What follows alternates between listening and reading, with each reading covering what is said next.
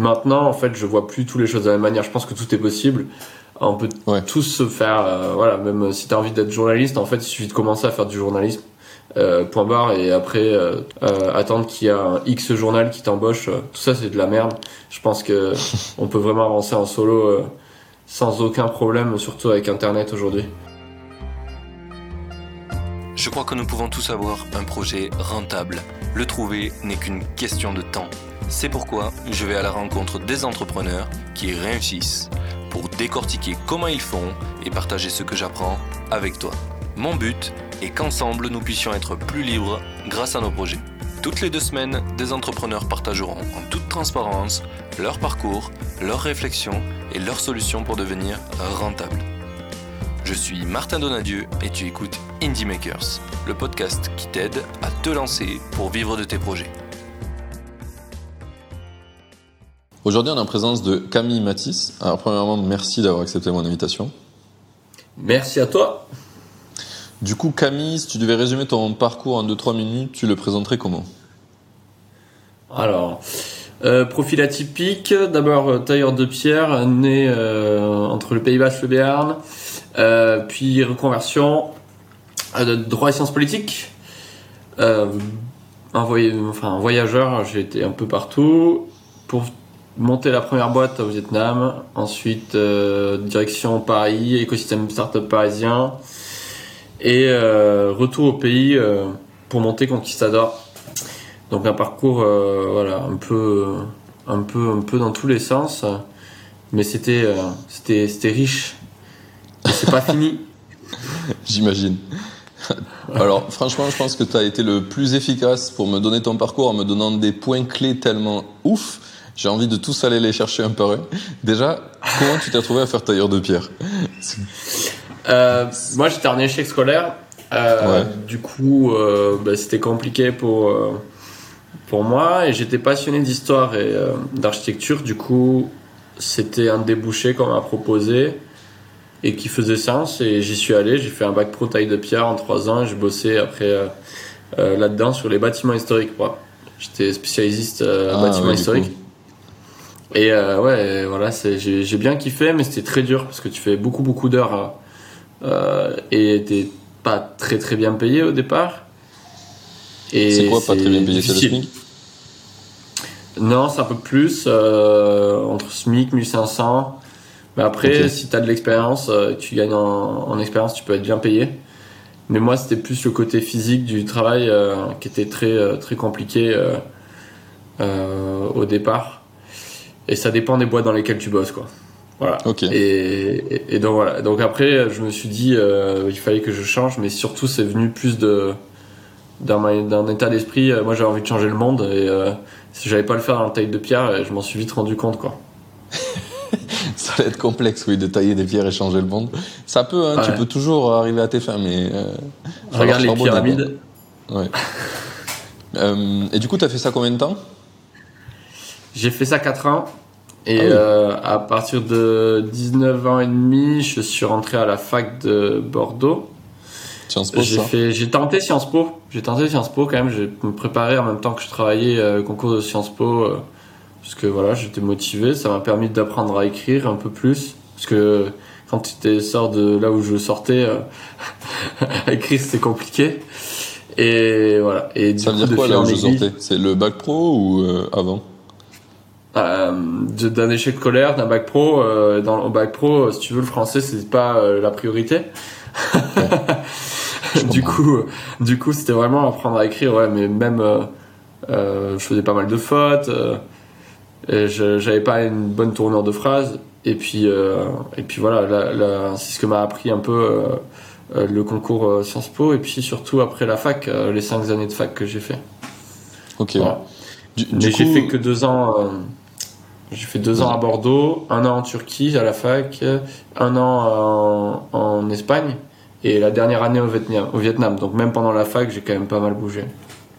Ouais, ouais. Mais ça, c'est un truc qui est cool, je trouve, à la fac, c'est que tu peux, ou des fois tu dois même bouger. Et ça, je trouve que c'est vraiment un game changer. En tout cas, pour moi, ça m'a appris énormément. Ouais, moi aussi, pareil. C'est euh, le voyage, euh, c'est la meilleure éducation pour la jeunesse. ouf. Je me... Il y a un moment, quand j'étais en... moi je suis allé en Finlande pendant un an. Je choisis ce pays parce que je, voulais trouver une civilisation qui avait l'air meilleure que nous euh, en termes de société, tu vois. Et euh, c'est le cas pour plein de sujets. Il y a d'autres sujets où ils sont bien plus nuls que nous, mais il y a plein de sujets qui m'intéressaient sur l'éducation et tout ça, où je trouvais qu'on n'était pas très bon et eux, ils sont beaucoup mieux. Et, euh, et quand je suis allé là-bas, je me suis dit putain, mais il faudrait vraiment que ça soit obligatoire. Genre qu'on te fasse sortir de ton trou, parce que souvent t'es dans un trou, tu vois. Moi, je viens de Carcassonne à la base. Euh, J'étais dans une école, euh, tu vois, avant d'arriver au collège où on était tous dans la même classe. On était 40 de la petite section à la, au CM2, tu vois. Donc, tu vois, c'est vraiment genre un trou. Il n'y a pas beaucoup d'échanges. C'est cool, mais c'est difficile d'aller loin avec juste ça comme bagage, quoi. Euh, T'es obligé de partir loin en fait pour apprendre. Du coup, moi, c'est ce qui, ce qui j'ai vécu la même chose en fait parce que je, euh, enfin, quand j'étais petit, euh, j'étais d'abord, mon père était aux Pays-Bas, euh, voilà, mais j'ai passé la plus claire de mon enfance entre, voilà, au, au, Béarn en fait, dans Béarn. Mais après, dès que je suis parti en taille de pierre, j'ai dû partir, de passer du Béarn à Nîmes. Donc rien à voir. Donc je commençais à bouger comme ça et, et après je suis parti à Hoche pour terminer mes études de taille de pierre. Donc tu vois, même J'étais vite dans le voyage très tôt, quoi. C'était très cool. ouais, c'est très formateur. hyper hein. différent. Hmm. Au début, euh, moi, c'est un truc, tu vois, que j'ai pas du tout euh, voulu faire. Euh, genre, quand j'ai dû partir à l'étranger avec mon école, ils m'ont dit c'est obligatoire la quatrième année. J'étais pas du tout chaud au début. Parce que bah, j'avais pas beaucoup bougé, tu vois. Déjà, j'avais fait quelques mouvements. J'étais parti de Carcassonne pour aller dans les Alpes d'Haute-Provence et après à Montpellier. Et j'étais pas méga chaud. Et c'est ma mère qui m'a poussé, qui m'a dit, mais si, tu vas voir, vas-y, vas-y voir, et si c'est de la merde, tu reviens. Je suis jamais revenu. je suis resté 4 mois de plus que, que ce qui était prévu. Ah, moi, moi c'était ouais, c'était plus euh, des obligations au départ d'études, et puis finalement, c'est resté dans, dans l'âme. Mais euh, je, enfin, il y avait clairement ça dans le. en tout cas, dans mon âme, euh, j'avais vraiment l'âme du voyageur dès le départ. Hein. Oui, c'est juste qu'au début, tu le, tu, le vois pas. Tout ce qui est nouveau au début, ça fait peur. Ouais, ouais. moi, moi j'aime bien la nouveauté. J'ai pas trop peur de grand chose. ouais, moi aussi, mais tu vois, quand, quand tu viens d'un petit village perdu, que tu sais pas parler anglais, que tu vas, on te dit va, va dans un pays étranger, que tu as choisi la Finlande où ça a rien à voir avec ta culture, je me suis exclu quand même un petit peu. ouais, je comprends. Même, si, même si je suis un aventurier, euh, en fait, une fois que j'étais devant le truc, j'étais là, bof. Alors moi, moi ça, ça m'a pas. J'ai bien kiffé justement. Ça m'a pas trop trop. Euh, ça va pas, ça va pas foutu une barrière à l'entrée. Euh. mais euh, ah ouais. Ben ouais ouais. Il y avait rien à perdre quoi. oui, c'est vrai. Rien à perdre. après, tu vas voir, mais bon, je, je, pense que, notamment quand j'étais en, en, Turquie, euh, c'est là que j'ai appris à parler anglais, tu vois, par exemple, moi j'ai appris là-bas, en vrai, dans les Erasmus. Et euh, après, j'ai fait, toutes les, j'ai fait euh, les zones de guerre en tant que journaliste amateur. Euh, donc, je suis directement allé au hardcore. j'ai pas fait trop de transition entre entre le Erasmus et la vie et la vie normale. j'aime bien, j'aime bien les trucs un peu flippants. Ok, et c'est en Turquie que t'as fait ça du coup? Hmm? C'est en Turquie que t'as fait le journalisme? Ouais, c'est ça. J'étais en Erasmus là-bas pendant un an et puis du coup j'ai rencontré des gars de National Geographic et qui m'ont laissé l'opportunité du coup de travailler euh, pour pour eux. Et euh, j'ai fait euh, du coup les, des, des théâtres des théâtres de guerre puisque c'était en 2014 donc en 2014 il y avait Daesh etc en Syrie Irak et et du coup bah, moi j'étais avec les Kurdes là-bas et et puis voilà et puis en documentant tout ce qui tout ce qui s'y passait euh, principalement avec euh, avec un photographe qui s'appelle Murat Yassar, qui est un grand grand photographe turc, euh, enfin kurde pardon, et un mec qui travaille, qui est lui prix Pulitzer et qui est Paul Salopek. Et du coup, bah, c'était c'était hyper intéressant, bon, hyper dangereux aussi, mais mais on est toujours là, donc tout va bien. Hein. faut, voir, faut voir ça comme ça, comme ça. On se rend pas compte sur le moment. Ouais, ouais, je comprends. T'as fait ça pendant combien de temps?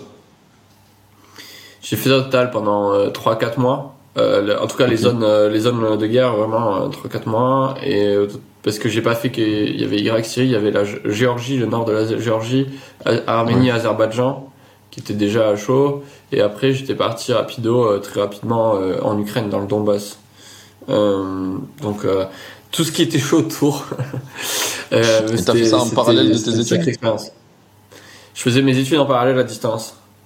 Ok. Euh, J'étais 100% online euh, parce que je, je, voulais pas trop aller à la fac. Euh, je me faisais vraiment chier. Euh, Du coup, voilà. Du coup, je, je continuais à découvrir un peu tout ce qu'il y avait autour, dans, que ce soit en Turquie et tous les pays limitrophes. et puis, bon, voilà. Si c'était pour documenter, c'était encore mieux. Et, et pourquoi t'as pas continué à faire ce métier? Non, c'était pas ça m'a plu en vrai. Mais, euh, mais après, j'avais envie de revenir. Euh, j'avais envie de revenir déjà en, en, Europe à un moment. Euh, parce que tu prends cher aussi, il hein, faut, faut, faut, dire ce qui est. C'est que c'est. Enfin, voir voir que tout ce que tu vois dans ces, dans ces endroits, c'est pas, c'est pas, c'est pas, pas, hyper sain. Euh, Et du coup, euh, bah, du coup, quand tu as besoin d'un break quand même, hein, d'un petit break, mais j'aurais bien aimé en vrai euh, faire, euh, pourquoi pas journaliste ou quoi, mais l'opportunité, s'est pas vraiment présentée après en tant que professionnel. Euh, je pense que c'est dur à, à, avoir un poste intéressant, mais euh, avec le recul, maintenant que j'ai l'âme beaucoup plus entrepreneuriale qu'à l'époque, j'avais déjà monté mon propre petit blog où je partageais mes aventures et tout à l'époque en perso. Et, et je pense que maintenant, en fait, je vois plus toutes les choses de la même manière. Je pense que tout est possible. On peut tous se faire, euh, voilà, même si tu as envie d'être journaliste, en fait, il suffit de commencer à faire du journalisme, euh, point barre, et après, euh, tu, vas, tu vas avancer en solo, en fait. T'as pas besoin des autres, euh, forcément. attendre qu'il y a un X journal qui t'embauche, tout ça, c'est de la merde. Je pense que on peut vraiment avancer en solo sans aucun problème, surtout avec Internet aujourd'hui. Oui, oui, surtout maintenant. je pense il y a un très bon exemple. Il y a un très bon exemple de ça sur Internet qui s'appelle euh, Hugo Décrypte, qui a eu euh, quand même euh, Emmanuel Macron en live sur Twitch. Donc c'est et il est parti tout seul, tu vois. Il a juste fait de l'analyse d'actualité pendant je sais pas combien de temps. Ça fait cinq ans maintenant qu'il mhm. fait ça. Et donc il est arrivé à un stade où en fait maintenant il a une équipe à lui, c'est son entreprise et il fait du journal, enfin du journalisme sur sur YouTube. Quoi. Donc ouais, moi c'est ça, c'est exactement ça les, réseaux sociaux te permettent de faire euh, tout ce que tu veux euh, en solo et de démarrer, de monter ta propre notoriété. Et c'est un truc que j'ai saisi moi en vrai depuis un an ça. Euh, parce que oui, mais je pense que c'est assez neuf pour. Ouais. ouais. Ouais, on en parlera, mais moi c'est sur LinkedIn que que j'ai été pour la première fois visible en réalité. Et euh, c'était pas du tout un truc euh, inné pour moi, quoi. Les réseaux sociaux, tout ça, pas du tout. je comprends. Voilà. Bah, on pas. Enfin, tu fais partie de des générations comme moi qui sont nées où il n'y avait pas encore Internet, donc euh, c'est des choses qu'on doit apprendre et qui sont pas acquises. Dire, c'est vrai, se le dire comme ça, ça fait chelou quand même. il n'y avait pas Internet. il y avait un bah début d'Internet, mais euh, c'était les prémices, quoi. Militaire, quoi. Euh, Militaire ou vraiment euh, très peu connu, quoi. Tu faisais le Minitel, il y avait le bruit, là, chelou, quand tu, quand tu branchais Internet. C'est le Minitel ça, et tout. Ça, c'est pas Internet pour moi, c'est les dinosaures d'Internet. Mais ouais, le truc où quand tu voulais avoir Internet, t'étais obligé de raccrocher au téléphone. ouais, ouais, ouais, Oui, putain, il fallait l'accrocher au téléphone. Ouais, c'est vrai. C'était la prise téléphone. Putain, si les, les jeunes ils nous écoutent là, ça va être chaud. c'est ça, ils vont, être ils vont être là, mais ils ont 50 ans, les mecs. Non, juste euh, même 28 pas, mois, 29 ans. c'est ça, voilà. C'est pas, si, c'est pas si vieux. Ok. il fallait euh, un CD pour installer Internet. Grave. Et c'était même pas un CD. Au des premiers, c'était une disquette. Ah ouais, non, moi j'ai. Waouh, disquette.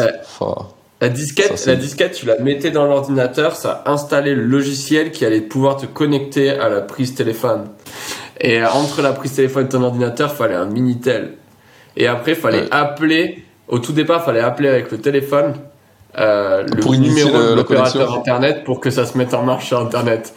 Et ah ça buguait s'il y avait quelqu'un qui appelait sur ta prise téléphone. oh Ah ouais. Et ouais, Calme. mais non, ça n'empêche qu'on y allait quand même. ouais, je me rappelais même pas de ça, quoi. Enfin, Ouais, moi je, ouais, je me rappelle. Ah, ça me fait marrer de rien que d'y penser, ça me fait, ça me fait chelou. Je me dis, what the fuck. mais grave, maintenant tu dis, tiens, j'ai pas internet pendant 30 secondes, on est là, c'est de la merde ce réseau. Ouais, c'est ça, c'est ça, c'est exactement ça. Il fallait attendre, fallait attendre des fois 20 minutes qu'il y ait une putain de page qui s'ouvre pour télécharger un film sur Emule, quoi. Encore, ah, oula, mais là, les films, c'est 10 ans plus tard qu'on a pu en télécharger. Ça, ça, c'était le début des années 2000. Euh, ouais, Ouais. oui. Fin de, Euh, ouais, des- fin de, de- de- En début 80, des années euh. 2000, ouais, c'est ça. Bon, Franchement. viens, viens, C'est la parenthèse cette parenthèse nostalgie euh, Internet. Et on revient euh, sur ton parcours. Il y a un, un- un- un- donc tu m'as parlé de la Turquie, de l'Espagne. L'Espagne, c'était la première ou la deuxième destination? C'est la deuxième. Deuxième? Et euh, Après, y a- après la Turquie, je suis parti en Espagne, euh, au Pays Basque euh, espagnol. Ok. Voilà. Ça, c'était proche de chez toi. Ouais. J'habite euh, là, je suis à Saint-Sébastien là. Ouais. Maintenant, tu es. donc, Moi, je suis un, ba- je suis un basque transfrontalier. J'ai toujours euh, cet ADN euh, très fort. D'ailleurs, sur les réseaux, je défends pas mal le Pays Basque. Je suis un politique aussi avec le gouvernement basque. Et, euh, et, et voilà. Et moi, ce qui est très important, c'est de défendre ce territoire aussi euh, euh, dans, son, dans sa culture, son économie, à tous les niveaux. Et pour moi, si tu veux, aller à Saint-Sébastien, se dire aller en Espagne, mais c'était comme aller chez moi en fait, dans un sens. Parce que c'était juste une frontière à traverser, mais c'est la même nation, c'est toujours la même, c'est la nation basque de l'autre côté de la frontière, donc voilà. Après, par contre, c'est là que j'ai appris l'espagnol, parce que je parlais pas espagnol à l'époque, Ok. voilà. Donc c'était hyper intéressant, génial, incroyable ici. Donc ça t'a servi pour ça, et puis tu es allé dans ta nation de cœur, euh, toujours euh, un endroit que tu kiffais. Donc c'est- Bah, j'ai vu, ça m'a même donné des visions un peu, un, un- un peu plus claires sur mon propre territoire, qui était entre guillemets le, le pays, le Pays Basque euh, français, Euh, parce que j'ai appris que c'était possible d'avoir une autonomie euh, basque et d'avoir plus de droits localement, de pouvoir développer bien le territoire, etc. Et c'est un truc qui est qui est pas du tout euh, présent dans la culture française, mais qui est extrêmement présent en Espagne. Euh, ouais. et du coup, je trouvais que c'était un modèle à répliquer euh, sur notre pays, le- sur le Pays Basque français. Donc, euh, on va voir comment on s'y prend. voilà. Il y a- il y a- Inch'Allah. si tu veux, il y, a un, il y a un super livre qui parle de ça. Ça s'appelle Les maires. Le, le monde sera gouverné par des maires, je pense. C'est une traduction vite fait, c'est un livre en, en Ah anglais. ouais. Et euh, qui parle de, de tout ce qui de en gros c'est un économiste qui donne sa vision du monde il dit que euh, dans le fonctionnement actuel du monde le meilleur moyen de, de régir une économie c'est au niveau d'une grande ville et pas plus Ouais. au-delà en fait il faut laisser des autonomies euh, super grandes en fait il faut que chaque grande ville soit autonome sur beaucoup de Mhm. sujets c'est le meilleur moyen d'avoir une économie très saine plutôt que de tout régir euh, au niveau euh, pays comme on fait en France avec euh, les régions elles font deux trois conneries mais c'est comme elles sont déléguées de classe quoi elles font pas grand chose Ouais. Ben, c'est exactement la vision qu'on a mis en place de manière concrète euh, au Pays Basque Sud, au Pays Basque espagnol. Ouais. Puisque par exemple, en fait, ici, dans, dans- au Pays Basque, tu veux, tu as une grande tradition de, du mot bourgeois, entre guillemets. Les bourgeois, c'était les gens qui habitaient euh, dans les villes, mais qui étaient rattachés, qui faisaient vivre la ville parce qu'ils y vivaient Ouais. et, à l'année ils avaient un développement économique euh, qui, qui, qui voulaient mettre en œuvre. Et, euh, et aujourd'hui, bon là, il y a toujours des bourgeois, mais les gens ils vont de plus en plus, ils changent de plus en plus de ville en ville, mais il n'y a pas beaucoup de gens euh, qui sont extrêmement investis à l'année à tous les niveaux et, et, euh, et qui connaissent bien le territoire. Il n'y en a pas tant que ça en réalité. Euh, et et c'est pourtant ces gens-là qui sont complètement essentiels pour connaître euh, voilà, les tenants et les aboutissants euh, de nos territoires et pouvoir mieux le développer. Voilà. Et c'est, les bourgeois, les bourgeois, il y en a moins en moins.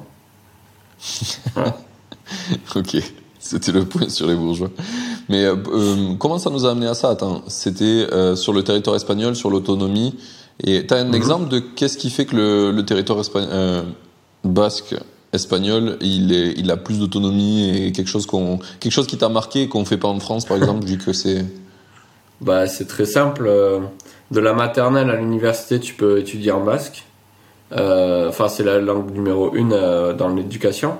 le seul impôt qu'on paye à l'Espagne, c'est la retraite. Et à partir de l'année prochaine, il n'y aura plus aucun impôt qu'on payera à l'Espagne. Euh, euh, concrètement, comment ça se passe? Tous les impôts, ta fiche de paye ou euh, n'importe quoi? J'ai pas d'exemple là de, sur moi, mais mais tu, tu, tu payes à- au Pays Basque. Et après, le gouvernement basque se démerde avec l'Espagne pour lui payer de l'argent pour qu'il l'Espagne puisse payer sa diplomatie, son armée et euh, aider aussi un peu les autres autonomies. Mais du coup, tout se fait et tout l'argent qui gagné en fait au Pays Basque est redonné au Pays Basque. Tu vois ce que je veux dire? Euh, Ouais, et après, c'est lui qui et- choisit la et- répartition. euh. Ouais, la répartition, elle est hyper saine. Euh, et par exemple, le Pays Basque espagnol, le Pays Basque Sud, comme on dit chez nous, euh, il est, euh, c'est le troisième PIB par habitant en Europe aujourd'hui. Donc, euh, c'est, c'est une zone qui est extrêmement riche, mais tout simplement parce qu'elle a été extrêmement bien administrée euh, par des locaux qui savent ce qu'ils font, en quoi il fallait investir. Euh, l'éducation représente un, un budget énorme comparé à ce que dépense la France en proportion, tu vois. Euh, L'éducation, elle est incroyable. Le, le, tout ce qui va être les transports, mais mec, c'est hallucinant. Ici, je sais pas, t'as des- les villages, ici, les villages sont reliés avec ce qu'on appelle nous le topo, le. Mhm. C'est un métro qui va de village en village, quoi. Tu vois, tu vois. Euh, et qui relie les Euh, grandes genre villes un aux métro souterrain Ouais, c'est souterrain ou en mode RER, des fois ça sort dehors. oui, voilà. oui, forcément, Ouais. ça dépend Ouais, euh, tu vois. la, la topographie. Ah mais c'est du délire Ok. quand t'es ici et que tu vois la taille des villages qui sont reliés. Tu fais what the fuck? Euh, C'est ouf, derrière tu vas avoir euh, aussi euh, euh, un support euh, si tu veux faire de l'entrepreneuriat ou quoi qui est euh, sans équivalence. Moi je le vois bien puisque je, mon entreprise elle est à la fois en Espagne et à la fois en France. Tu vois enfin à la fois euh, Pays Basque espagnol et à la fois euh, Pays Basque français. Et euh, et genre ici t'as un soutien incroyable. On te donne de l'argent pour avancer. euh, euh, politiquement, c'est complètement différent culturellement, puisque la politique, c'est que des entrepreneurs. Euh, donc du coup, euh, c'est pas des politiques de métier, c'est des gens qui sont passés par la société civile, qui ont fait des trucs qui sont lourds, et du coup, ils sont une vraie capacité à choses dans la exercer et à comprendre. Voilà. Donc. C'est vraiment l'autonomie, elle est à tous les niveaux euh, extrêmement importante pour développer le territoire. Et, euh, après, bon, euh, en France, en comparaison, on n'a rien du tout. Enfin, y y a même aujourd'hui, on remet même en cause nos écoles basques où nous, on met de l'argent pour avoir nos associations et pour pouvoir mettre nos enfants à l'école en euskera, en basque. N'as pas, tu n'as pas non plus, voilà, de, pouvoir sur le transfrontalier pour qu'on puisse être, euh, développer des, des économies euh, avec nos voisins euh, basques espagnols. Tu, Oui, vous n'avez voilà, pas il y a de, plein de de facile. Non, non, non, c'est- ouais. c'est très, compliqué. Hein. Et tous les investissements qui sont faits n'ont pas, ne sont pas rationalisés parce qu'ils sont faits depuis Paris. Donc c'est toujours la cote, le Pays-Bas, c'est toujours la cote qui va ramasser de la thune. Et puis nous, dans l'intérieur, après, ben, il y a que dalle. On n'a pas d'argent et non, non, il n'y a pas d'infrastructures qui sont développées. Moi, j'avais pas Internet, tu vois. Euh, Enfin, c'est, c'est assez ouf, quoi. Et, et donc, voilà. Oui, mais, des- était Ashkadasuna. C'est-à-dire vive le Pays Basque jusqu'à la liberté, comme ils disent. Et c'est drôle, dans ce que tu m'as dit, il y a un point qui m'a fait vachement euh, tilter, c'est un, un truc que tu ferais jamais, mais dans le monde entrepreneur, c'est en, en politique en France, par exemple, on dit, euh, tiens, lui, il va être euh, ministre de tel euh, secteur, par exemple la santé, là, il y a pas longtemps, il y a la meuf de la santé qui a été mise en cause parce qu'elle est partie euh, juste avant le Covid, et apparemment c'est elle qui a fait fermer les lits, enfin... Je m'en, fous du sujet, mais en soi, elle a été ministre de la santé et elle, a, elle, et elle habite rien à la santé. C'est comme si tu disais, ben, je vais prendre un mec euh, directeur technique et en fait, euh, il a aucune compétence technique. tu dis, mais Ouais. comment Ouais, il va être directeur de ça? Ah non, c'est, c'est, c'est un peu aberrant, tu vois, mais, mais bon, bon, moi, après, sur, si tu me lances sur le, sur le Pays Basque, je peux y passer des heures, des heures des heures des heures. on, On, va- peut refaire va- un podcast dessus, si tu veux. on- juste sur ça, juste sur ça. Non, mais je pense qu'on on on L'économie au Pays Basque. on peut enchaîner un autre. Mais c'était un, c'est un point intéressant, tu vois, parce que euh, moi, c'est quelque chose qui m'intéresse sur le, le en fait, pour être un bon entrepreneur, il faut être dans un bon écosystème. Ça aide vachement. Et du coup, là, tu parles de toi d'un écosystème qui te plaît, où tu veux participer, et d'un autre où tu es euh, baisé finalement, où ça va comme tu veux, alors que c'est censé être le même. Parce que que ça soit le Pays Basque mm. du Sud ou du Nord, c'est censé être le Pays Basque. Et or, dans les faits, c'est pas le cas. Et tu vois que d'un coup, euh, tu as, une différence entre les deux et qui est nulle. C'est comme quand tu es entrepreneur euh, à Montpellier. Eh ben, si tu vas à Paris, c'est quand même mieux. Alors qu'en vrai, ton centre d'intérêt, toi, il est à Montpellier. Tu as envie de construire des choses à Montpellier mais tu pars avec un, boulot. Après, après, tu vois, c'est très simple. En France, je sais pas si tu as vu les derniers chiffres, euh, les trois derniers mois, 95% des investissements dans les entreprises, elles sont faites à Paris. C'est des entreprises parisiennes. 95% des investissements. C'est ce que tu disais après, sur LinkedIn il n'y a pas longtemps. Ouais, ouais, ouais, mais c'est un vrai chiffre. Hein. C'est, euh, voilà, c'est chiffre officiel. Et genre, là, quand tu lis ça, enfin moi, moi j'ai lu, j'ai lu l'article qui a été sorti, euh, c'était par, euh, je crois que c'était Madines et qui reprenait les chiffres de, du gouvernement. Euh, mais tu, tu, tu, pètes un, tu pètes un câble. Enfin, moi qui est en train de me lever des fonds en ce moment, euh, quand je regarde ça et que je regarde toutes les autres boîtes autour de moi qui lèvent que dalle de pognon, alors qu'elles valent aussi bien certains trucs parisiens qui lèvent des millions, tu vois, et je regarde le truc comme ça, je fais, ouais, enfin, le, enfin, on nous, on nous considère pas tous au même niveau en fonction d'où on habite quand même. Hein. Et euh, voilà. Et, je pense que je pense que t'as as, voilà, t'as, moyen de, faire un pays un peu plus équilibré en termes d'économie. De, de, toute façon, on y, revient à ce que moi j'ai lu dans le livre, c'est qu'à l'échelle d'un pays comme la France, c'est c'est stupide de se dire que tu peux euh, bien répartir la richesse euh, en centralisant tout le pouvoir et tout ce qui se passe à Paris. Forcément que tous les intérêts vont converger vers Paris et que du coup tu crées un biais énorme entre euh, les régions et Paris et c'est c'est inévitable. Tu peux pas, tu peux faire ce que tu veux, tu n'y arriveras pas. En fait, il faut donner beaucoup plus d'autonomie aux autres régions qui ont plein de valeurs ajoutées différentes de Paris, et ça va leur donner de la force. C'est le seul moyen de le faire. Centraliser, c'est pas, c'est pas fonctionnel. Non, non, décentraliser, c'est le bon moyen pour pouvoir euh, créer de la richesse euh, locale à tous les niveaux. et, tu, le, vois dans les, euh, dans les nouvelles technologies actuelles, décentraliser, ça permet aussi de casser les mécaniques qu'on a habituellement qui, qui font que l'argent il va pas au bon endroit parce qu'il y a du copinage, parce qu'on est des êtres humains qui fonctionnent avec des émotions et pas forcément que logiquement. Et du coup, bah, euh, tu as des trucs qui sont mal faits. Et en fait, plus tu décentralises, et plus c'est dur de, de, mal faire, en fait. Complètement. Complètement. Bon, trop bien. On va passer au, on va, on va, on va avancer un petit peu sur ton parcours. Il y a un des trucs que, que donc, euh, on a parlé là du côté espagnol et finalement, euh, je crois que j'ai bien compris pourquoi tu as choisi ce territoire là-bas et, et, que ça avait beaucoup de sens pour toi. Mais un, un autre. Tout en restant les deux côtés, hein, mais oui. Ouais. Un autre qui m'épate un petit peu, c'est le Vietnam. Qu'est-ce que tu allais faire là-bas? Euh, J'ai eu l'opportunité à la fin de mes études euh, en, du coup à Saint-Sébastien, euh, en Espagne, de d'aller là-bas, tout simplement parce que j'avais de bonnes notes. et du coup, il y avait un master voilà, un, peu, un peu sympa qui, qui était là-bas et qui était le master d'un de mes professeurs de Bordeaux. Euh, et du coup, j'ai postulé, j'ai été retenu. Et c'était parti pour un an au, Vietnam.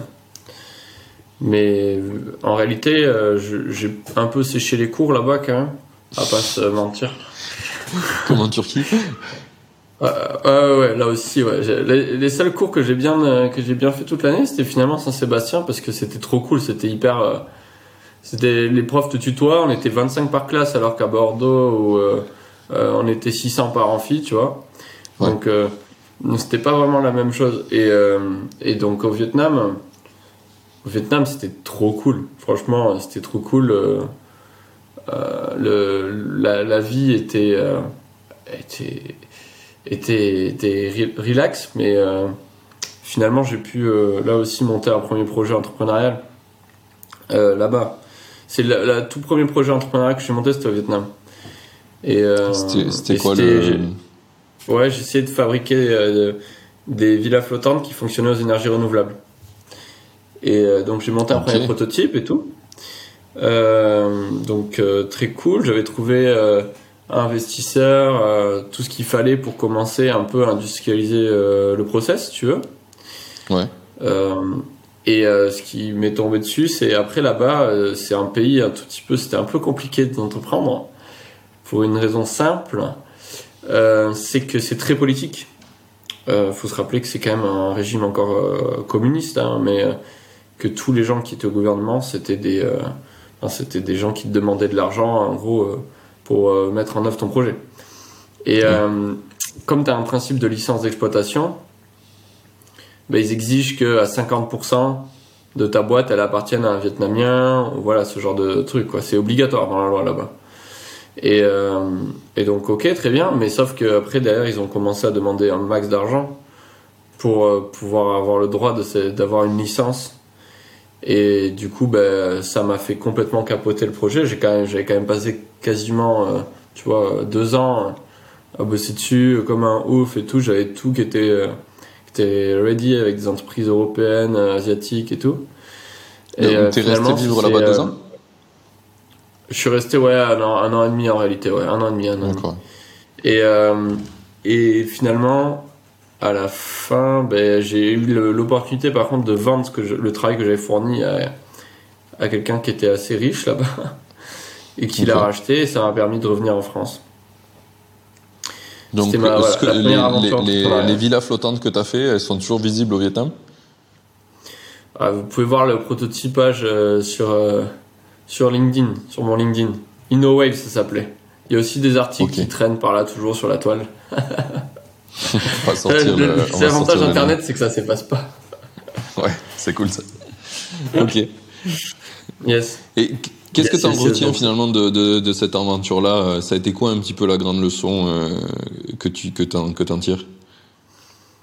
Hmm. La grande leçon, c'était. Enfin, c'était de, beaucoup de leçons différentes, en fait, pour être franc. Parce Mhm. que, euh, comme c'est la toute première fois que je me mettais dans l'idée euh, de, créer une boîte. de créer une boîte, mais une vraie boîte, bah, du coup, ça m'a confronté aussi à la complexité que ça demande euh, y compris dans un pays comme le Vietnam en termes d'administratif. Parce que en France, à côté, c'est peanuts. Hein. Tous ceux qui se plaignent et tout, là, peuvent, peuvent, se- peuvent retourner se coucher direct là-bas. Euh, et euh, ça m'a aussi confronté euh, à un truc où que j'ai jamais perdu, que j'avais déjà avant, euh, que j'avais développé parce que j'ai toujours été dans des milieux un peu chauds, ou voilà, machin. C'était le côté diplomate et le côté business développement où moi j'arrive à faire des relations avec n'importe qui. euh, c'est un truc, euh, c'est assez inné chez moi, mais je me suis rendu compte que c'était un vrai plus euh, à ce moment-là. Que j'arrivais à, à, créer des connexions fortes avec des gens, y compris importants, et que j'arrivais à être une sorte d'un peu un orateur. À partir du moment où j'avais la bonne idée, que je ne disais pas des trucs trop, trop cons, je me suis rendu compte que j'avais euh, la capacité d'amener plusieurs personnes à, à se battre pour un projet, euh, même y compris de manière gratuite, tu vois, au départ. Et Ouais. du coup, je me suis dit, bah tiens, attends, c'est cool en fait, euh, ça. euh, Là, j'ai eu un déclic sur ça. Mais après, euh, l'apprentissage était à tous les niveaux, parce que moi, je, à l'époque, je commençais par faire un business model, quoi, tu vois. Aujourd'hui, je serais en train d'apprendre comment faire sur YouTube. Donc, Oui. donc, donc, l'apprentissage il est différent mais c'était c'était hyper enrichissant Ok, oui, oui, c'était sur, sur plein, plein de secteurs. Il y a un, un des trucs que tu as relevé qui est intéressant, c'est que souvent, euh, quand tu es entrepreneur, ou on va dire plutôt entrepreneur français, tu as tendance à te dire ouais, l'herbe elle est plus verte ailleurs. Tu sais, c'est- vachement facile de dire ça, surtout quand t'as pas trop bougé. Et, euh, et je trouvais le point intéressant sur le fait que bah, c'est cool le Vietnam, mais en attendant, euh, en fait, politiquement, c'est ça qui, qui a fait que le projet il est, il est mort. Quoi. Et ça, c'est un truc que tu auras rarement en France quand même, à moins que tu aies décidé d'essayer de vendre Ouais. des enfants. mais après ça, ça Politiquement, dépend, ça va pas marcher, dépend à mais- quel niveau par exemple dans un pays comme le Vietnam ce qui fait chier c'est administratif par contre le business Ouais. ils ont aucun problème ils ont un positivisme euh, ils sont optimistes pardon d'une manière mais complètement incroyable et euh, ils vont te dire oui, mais ils vont passer à l'action. Euh, en France, et euh, plus en province qu'à Paris, entre guillemets, à Paris ça va plus vite dans la tête des gens, entre guillemets, dans la prise de décision, parce que Ouais. c'est le centre du pouvoir. Mais euh, quand tu es confronté, euh, comme moi, à des entrepreneurs euh, machin euh, qui, euh, euh, qui disent qu'ils vont t'aider ou qui disent que oui, ils vont être clients, machin. Mais en fait, euh, il y, y en a très peu qui passent très rapidement à l'action. Et au Vietnam, par exemple, euh, en Asie en général, les gens vont très vite euh, pour prendre des décisions. Et euh, c'est pas du tout le cas euh, dans un pays comme la France. Et donc voilà, tout ça pour dire que chaque pays a, ses- a- a des vertus et, et, et des points noirs. Voilà. Mais, mais la France reste un super pays pour entreprendre. Oui, Ouais. clairement. Après, moi, moi, je me suis quand même expatrié, mais euh, parce que euh, j'ai trouvé un pays administrativement qui était plus sympa, l'Estonie. Euh, et du coup, c'est pour ça que je suis là-bas, parce que j'ai été en Finlande, j'ai vécu là-bas et j'ai compris ce que c'était la simplicité administrative. Du coup, j'ai adopté ça. Mais euh, ouais, je pense que c'est toujours plus facile de se battre contre un adversaire que tu connais. Donc euh, l'administration française, depuis que tu es né, tous les gens que tu as vus autour de toi, tu connais, tu vois euh, comment ça marche. Ouais. Que euh, un ennemi inconnu, tu vois, ce sera beaucoup Mais plus même au niveau de la langue, on se rend pas compte. Mais euh, au niveau de la langue, par exemple, au Pays Basque, tu vois, y a les lois ici elles sont d'abord faites en, en basque. Euh, Ouais. Et du coup, c'est des fois une galère pour les Espagnols ou les Français, machin, machin, parce qu'ils vont ils vont aller essayer de de se renseigner sur euh, ben, un point particulier et puis finalement la traduction va pas être exactement la bonne. Et c'est pareil, c'était pareil en Vietnam. Moi, il y avait aucun texte qui était en français. Il y en avait certains qui étaient en anglais, il y en avait plein qui n'étaient pas traduits. Donc rien que ne serait-ce sur ça, et sans parler des relations business où là aussi euh, tu vas pas te faire comprendre de tout le monde. Donc euh, c'est quand même vachement plus Ouais. simple d'entreprendre chez soi. Ah, clairement. Euh, J'ai un super bon exemple sur ça, tu vois. L'Estonie, euh, très très simple administrativement, sous ça, j'ai rien à faire comme papier. Je fais moins d'une heure d'administratif par an, globalement. Tu vois, le truc qui n'existe pas pour un entrepreneur normal. Et euh, je reçois de temps en temps des emails de pub en estonien, puisque je suis inscrit au registre estonien, etc. Et dans tous ces emails de pub qui sont en estonien, j'ai reçu un email de l'État qui me demandait de faire un truc. Et j'ai pas vu, en fait, parce que bah, c'est en estonien, c'est en estonien, j'ai l'habitude de filtrer, tu vois. Et là, c'était un truc de l'État, Mhm. j'ai failli louper un truc super important. Euh, c'est le comptable qui me l'a rappelé, heureusement, parce qu'il l'a reçu en double aussi. Et sinon, je l'aurais pas vu, tu vois, juste parce que c'est en estonien et c'est une langue différente. Et j'aurais pu euh, Ouais. soit avoir une amende, soit être un peu dans la merde, juste parce que j'ai pas fait un truc dans les temps. euh, Et que là-bas, si tu fais pas les choses Ouais. dans les temps, c'est mort.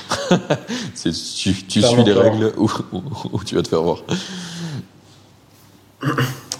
Mais euh, ouais, ouais. Et ça, tu vois, en français, je l'aurais vu direct. Donc, euh, il y a plein de choses comme ça où, en fait, tu, tu te rends pas compte que dans la difficulté ou dans les problèmes, ça va être beaucoup plus dur. Même si tu as gagné. S'il y a plein de- d'entrepreneurs que je connais qui s'expatrient pour gagner un peu de thunes, euh, économiser un peu d'impôts parce qu'ils sont pas d'accord avec comment on est imposé. Il y a plein de plein de sujets qui peuvent faire que tu veux t'expatrier, mais il faut aussi penser à tout le coup, les coûts cachés que tu vas avoir de t'expatrier. Yes, carrément. Je suis 100% d'accord. Euh, du coup, on a parlé du Vietnam, de Vietnam, du coup, tu t'es fait racheter ta boîte et c'est là où tu es allé à Paris, c'est ça? Ouais. Enfin, je me suis fait T'es allé acheter faire quoi, Peanuts juste de quoi rembourser mes dettes. Et quoi, après, je suis. Ah, c'était. C'était un truc comme euh, au total. euh, mais j'avais des dates. une, cinquante- une cinquantaine. euh, 50K, mais j'ai dû redonner la quasi-totalité aux gens qui bossaient pour moi. Oui, d'accord. ouais. Voilà. Et, euh, Ouais, bah, et après, t'es parti, revenu, euh, t'es pas, t'es parti, tu devais plus rien, quoi. Donc c'est bien. C'est ça, c'était vraiment juste dans cet objectif.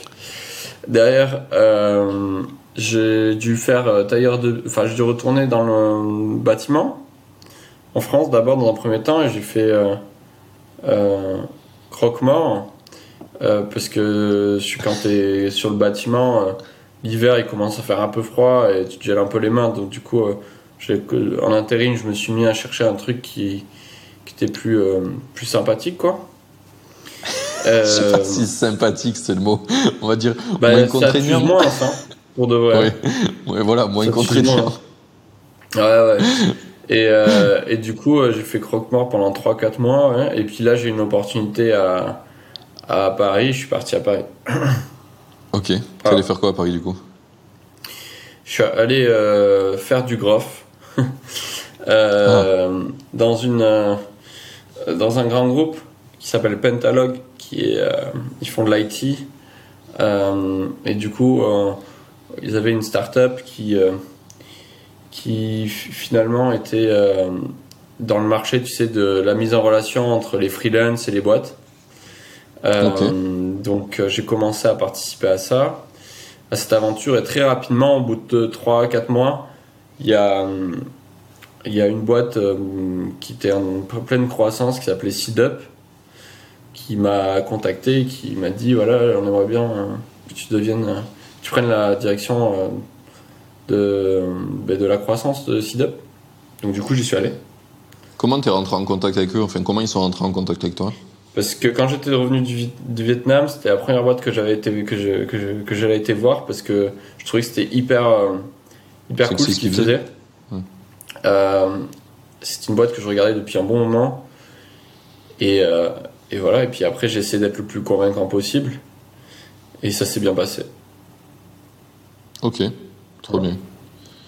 Donc du Et coup, du coup, t'as resté, migré euh, de j'y cette première boîte. euh, moment, et puis pour revenir après ici.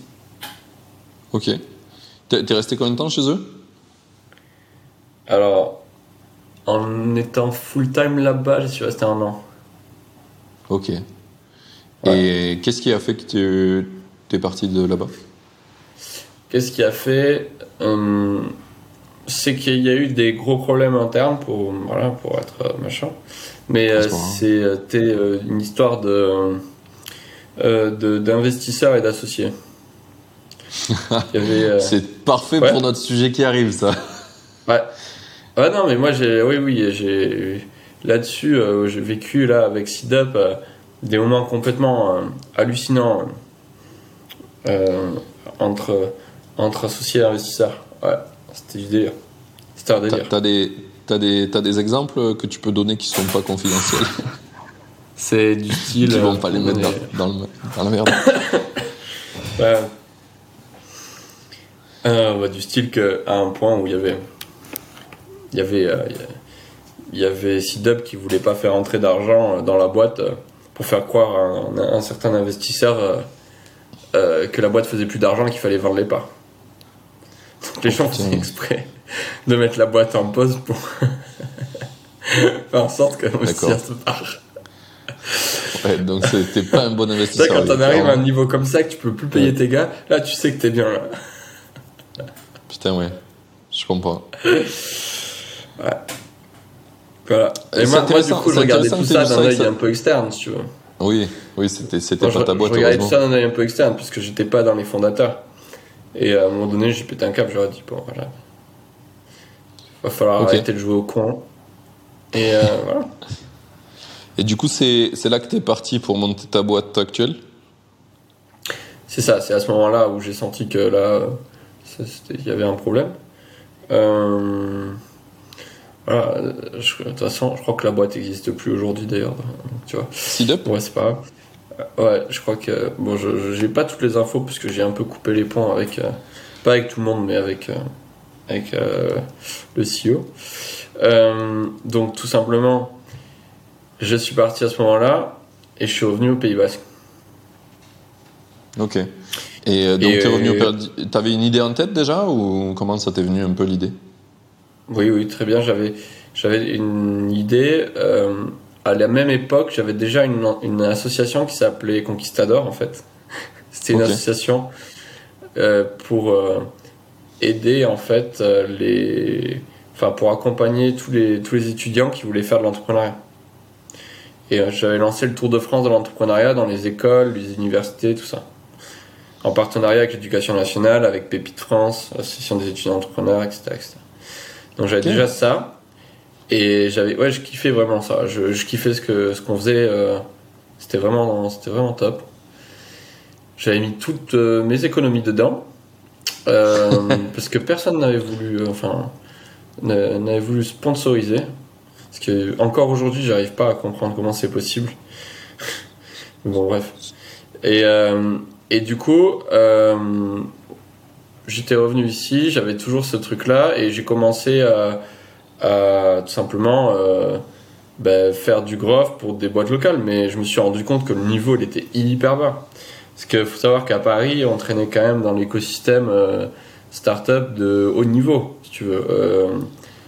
Euh, euh, C'est ce qu'on disait tout à l'heure, c'est que la, la maturité de l'écosystème fait ta propre maturité. C'est la, la même chose Ouais. qu'on te dit euh, personnellement, euh, tu es ce qui t'entoure, euh, ta boîte est ce qui l'entoure aussi. Hein. Si, si autour de toi il y a- personne qui avance, t'avanceras pas beaucoup. Clairement, et là, là pour le coup, j'ai vite compris que l'écosystème qu'on avait au Pays Basque, il était mais hyper pauvre. Et après, j'ai compris que c'était pas juste le Pays Basque.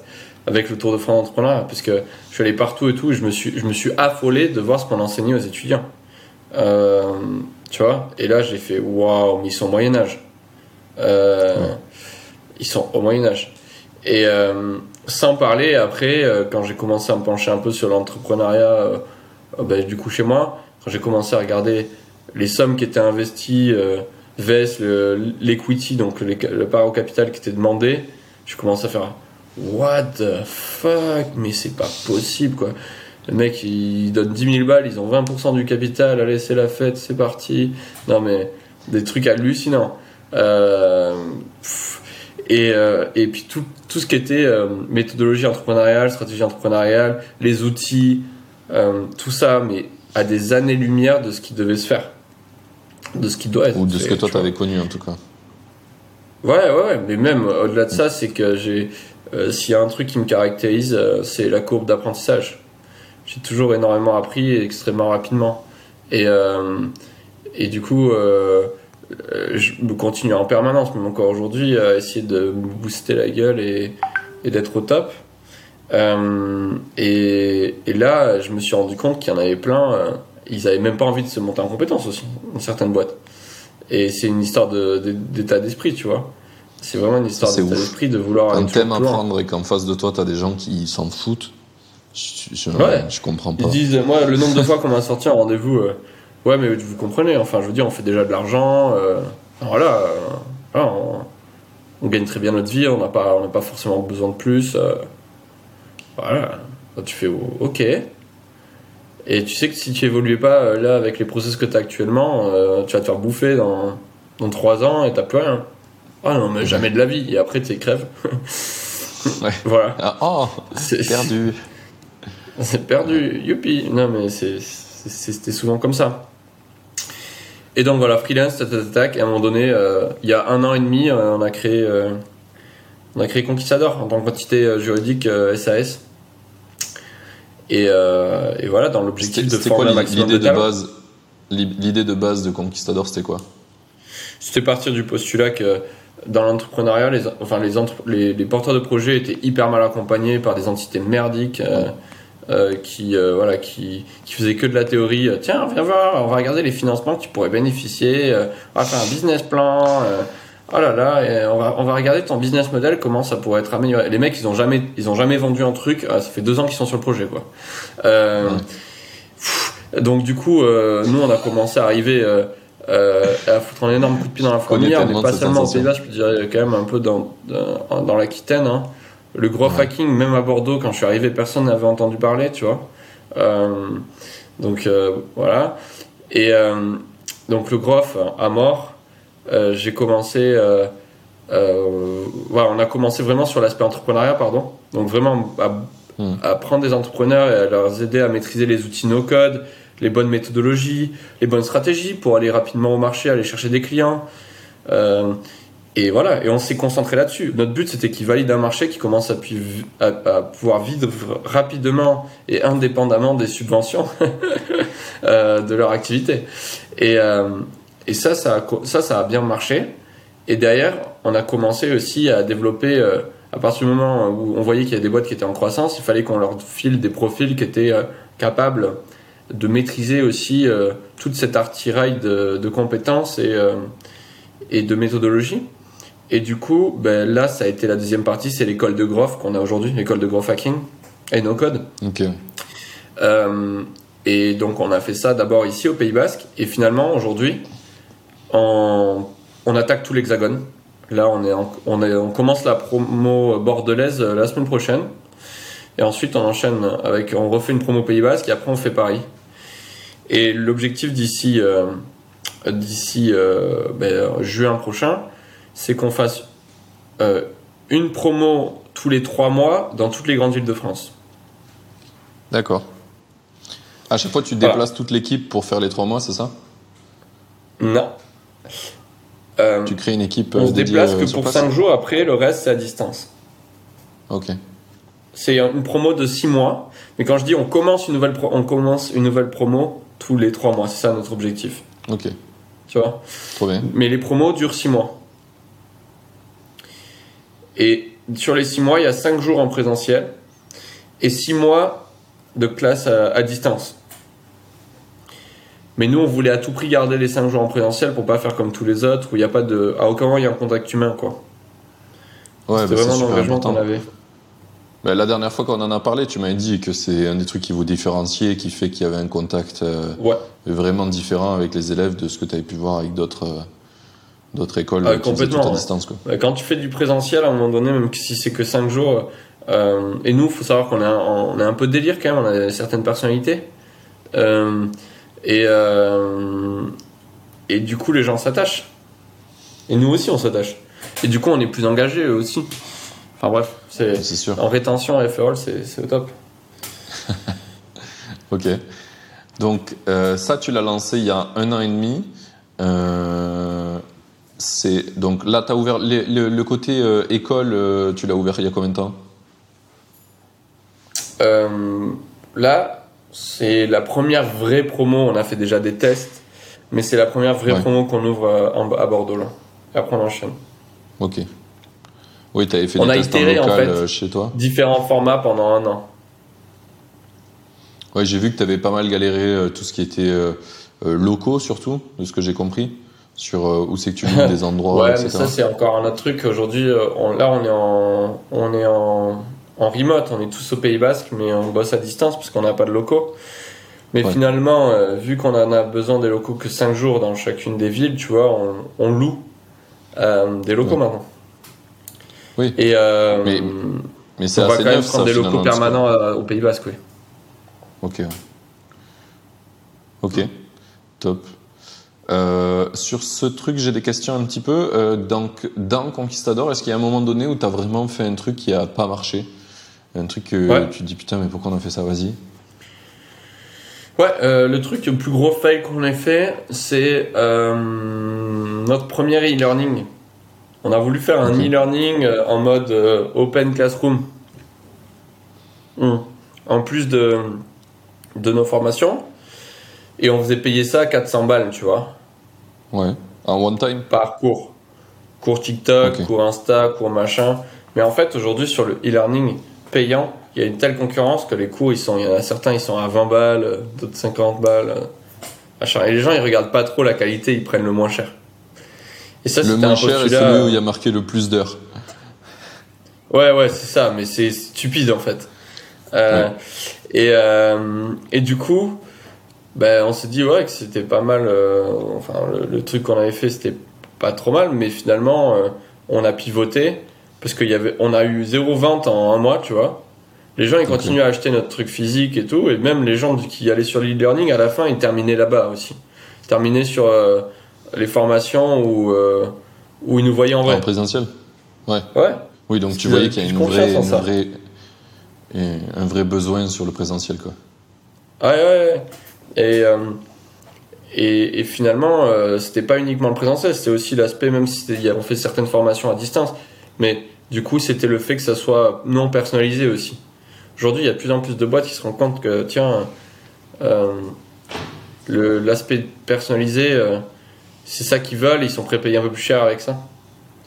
Et, euh, parce Bah, que je crois que c'est un, des- un pivots que notre ami euh, Grégoire euh, Gabato de Germinal est en train de faire sur le e-learning. Il est en train d'hyper personnaliser les parcours, je crois. Exactement. il a- ils ont bossé sur ça tout l'été. Euh, Il y a Nina qui vient, qui a fait une newsletter d'ailleurs, c'était en début de semaine. Mais euh, ouais, ils ont bossé là-dessus tout l'été. Le but c'était de, euh, de construire un peu euh, les différents types d'objectifs qu'avaient les gens qui venaient chez eux. euh, pour ensuite faire un rétrospectif de comment ils pouvaient construire le parcours. Donc, tu vois, un peu l'idée d'avoir tous les modules qui puissent s'agglomérer pour que la personne soit complètement opérationnelle. Ouais, ouais, bah, tu sais, ça me fait un petit peu penser à, à deux choses. À une, euh, euh, dans les jeux vidéo, quand tu joues à un jeu vidéo, que tu as un personnage dans un jeu multijoueur, tu sais, il y a des, des spécialités et tu as plein de moyens de les atteindre. Il faut euh, faire monter certaines compétences et puis petit à petit, tu débloques un arbre de compétences que tu souhaites. Mhm. Donc tu veux aller vers cette spécialité et tu vas, tu vas la débloquer avec toutes ces lots de compétences. Donc c'est un peu ce truc-là à quoi ça me fait penser. Et la première fois que je l'ai vu dans un contexte d'éducation, c'est à l'école 42, donc qui est une école pour développeurs, où euh, ils ont pris le programme de l'école que moi j'ai fait, qui est Epitech, qui est assez linéaire, c'est exactement le même programme, et en fait là ils l'ont décomposé. Euh, et ils en ont fait un arbre de compétences où tu peux les. En fait, c'est vraiment un jeu vidéo. Dans 42, tu cliques, tu dis tiens, je veux faire ce jeu, ce jeu, ce, cet exercice qui va me faire atteindre telle compétence, et après ça me débloque les autres. Et en fait, tu finis l'école quand tu as fini un arbre de compétences avec une spécialité. Et ça, Ouais. c'est vraiment bien. En fait, tous les gens qui en parlent, qui ont fait 42, ils disent que c'est top. Parce qu'ils ont appris dans l'ordre qu'ils avaient besoin, comme ils, ils le ressentaient. Enfin, c'est beaucoup plus naturel que euh, séquencer comme quelqu'un qui a choisi parce que lui, ça lui allait bien, quoi. Je pense que maintenant, on peut attaquer sur la partie qui, nous intéresse ensemble, qui va vraiment euh, être euh, le, fight des idées, c'est sur le futur de Conquistador. Donc, qu'est-ce que tu es en train de faire avec Conquistador? C'est quoi un peu où tu veux l'amener? Enfin, où tu veux l'amener plutôt? On va essayer de faire une phrase française. Et à partir de là, je pense qu'on va aller vers le sujet qui nous intéresse. Ouais. Alors euh, aujourd'hui, Conquistador, ce qui se passe, c'est qu'on est en pleine mutation euh, dans le sens où maintenant on a lancé l'école de Groff en plus de notre parcours euh, startup. Euh, Ouais. Donc avec pour objectif de former un maximum de personnes à, voilà, à toutes ces, euh, toutes ces technos. On recherche pas mal de boîtes qui veulent euh, employer nos, nos futurs alumni. Euh, et d'un côté, on recherche euh, forcément un maximum de- de- de- d'étudiants potentiels. Là où on a évolué beaucoup, c'est notamment sur les modèles de financement. On a mis en place, euh, parce que notre école, bon voilà, ça dure 6 mois, mais ça coûte 5400 euros TTC. Et euh, pour tous les professionnels, en fait, avec le, CPF ou les OPCO ou Pôle emploi pour les, pour les jeunes actifs, il y a des moyens de financement qui sont, euh, qui sont déjà pris en charge par Conquistador, mais on n'avait pas le persona de l'étudiant. Et nous, c'était le personnel d'étudiant, c'était euh, c'est vraiment un personnel qu'on voulait viser. Du coup, ce qui s'est passé, c'est qu'on s'est mis à, à finalement faire un focus euh, sur, euh, sur ce persona et réfléchir sur comment on pouvait le closer. Et donc les financements, c'était vraiment le gros problème parce qu'ils sont quand même assez séduits, euh, mais il leur faut de certaines garanties. Les garanties, c'est d'un côté le, le diplôme, donc euh, délivrer un certificat. Ça, c'est quelque chose qu'on peut pas encore complètement faire aujourd'hui. On délivre un certificat, mais c'est pas un diplôme genre euh, licence, machin D'État. et ouais. on le fera jamais. Par contre, euh, ils veulent un job à la fin, ils veulent des compétences et euh, forcément ils veulent euh, un tarif abordable pour eux. Et donc ce qui s'est passé, c'est que donc sur le job, simplement c'est les entreprises partenaires qui s'engagent à recruter nos alumni. Ouais. Donc ça, le job, nous, on garantit quasiment un job euh, à la sortie de la formation. Derrière, il nous fallait le moyen de les faire rentrer. Et là, comment on a procédé? On a dit, il y a 500 euros de frais d'inscription, comme à la fac. Et le reste euh, des 5400 euros qui restent à payer, donc euh, des Mhm. 4900, tu les payeras en mensualité une fois ton CDI en poche. Trop bien ça. Voilà. Donc voilà, voilà comment on fonctionne avec eux. Ou tu peux payer en plusieurs fois, euh, directement pendant le temps de la formation. C'est à toi de décider. Donc voilà un peu le. Déjà, notre premier focus, ça a été de faire ça. À côté de ça, en- de développer euh, de plus en plus notre euh, SaaS e-learning. Là, on a une version qui sort fin de semaine prochaine, assez chambée, euh, où on, a toutes nos ressources en mode gratuite. Et en fait, notre SaaS e-learning va devenir notre première source d'acquisition. Comment on fait? On demande simplement une adresse mail pour y accéder. Tu as accès à toutes nos ressources, les templates, euh, euh, toutes les stratégies qu'on fait. hein. donc c'est gratuit pour tout le monde. Et dans ce SaaS, on fait tout simplement un upsale ou un cross-sale plutôt vers notre école. C'est-à-dire que quand tu arrives sur les parties e-learning, tu as dit euh, si tu veux une approche personnalisée, euh, viens euh, faire notre programme d'école. et voilà. Mais la plupart des gens maintenant, ils pourront apprendre aussi de manière en, en- en toute auto- en autonomie, pardon, en fait, le, le growth. Et comment on fait venir du monde sur le SaaS? On continue à produire du contenu organique sur les réseaux sociaux. C'est très cool. C'est quoi votre canal d'acquisition principal? LinkedIn de très loin. Moi, mon profil, je suis à peu près entre 300 et 400 000 vues par mois. Euh, donc ça fait une jolie portée. Et après, j'ai aussi euh, le reste de l'équipe qui, euh, qui, qui travaille aussi à ça. Quoi. Donc le, la quasi-totalité, ça vient de LinkedIn. Après, il y a un peu de TikTok aussi. Aujourd'hui, où on a, une 50, on a 50 000 abonnés, je crois, sur TikTok. C'est- toi aussi qui est vachement actif sur TikTok ou t'as quelqu'un d'autre de ton équipe? Non, on a Phil euh, qui euh, s'occupe de qui s'occupe de, TikTok. TikTok. Donc euh, voilà, et on a Marine sur Insta. Et, et tout comment ça t'est venu, le- le côté, donc, LinkedIn Ça m'est venu assez. Enfin, c'est grâce à Franck, grâce à Franck de l'équipe qui qui disait euh, ouais, il faut à tout prix produire du contenu organique, machin. Euh, Ouais. Et, et donc, euh, j'ai commencé à, à vraiment euh, euh, essayer d'être régulier sur la production de contenu. Et finalement, euh, petit à petit, ça, ça a créé une audience. Je pense que j'avais bien, j'avais un bon copywriting et puis moi, je suis un mec un peu sans filtre et ça a bien marché. Ouais. Et au fur et à mesure, voilà, il y a eu une acquisition qui s'est montée via ça, une hype qui s'est montée autour du personnage comme du growth. Et, euh, et ça s'est bien combiné. Voilà.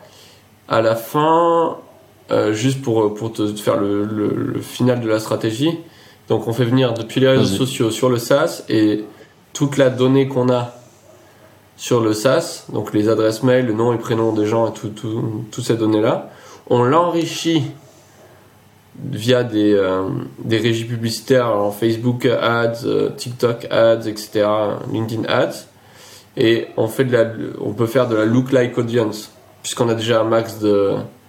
euh, Ah, un max d'utilisateurs, on peut, on peut dire à Facebook et tout de repousser, d'analyser qui sont ces gens dans leur réseau social et de repousser aux gens qui ont les mêmes centres d'intérêt, etc., etc.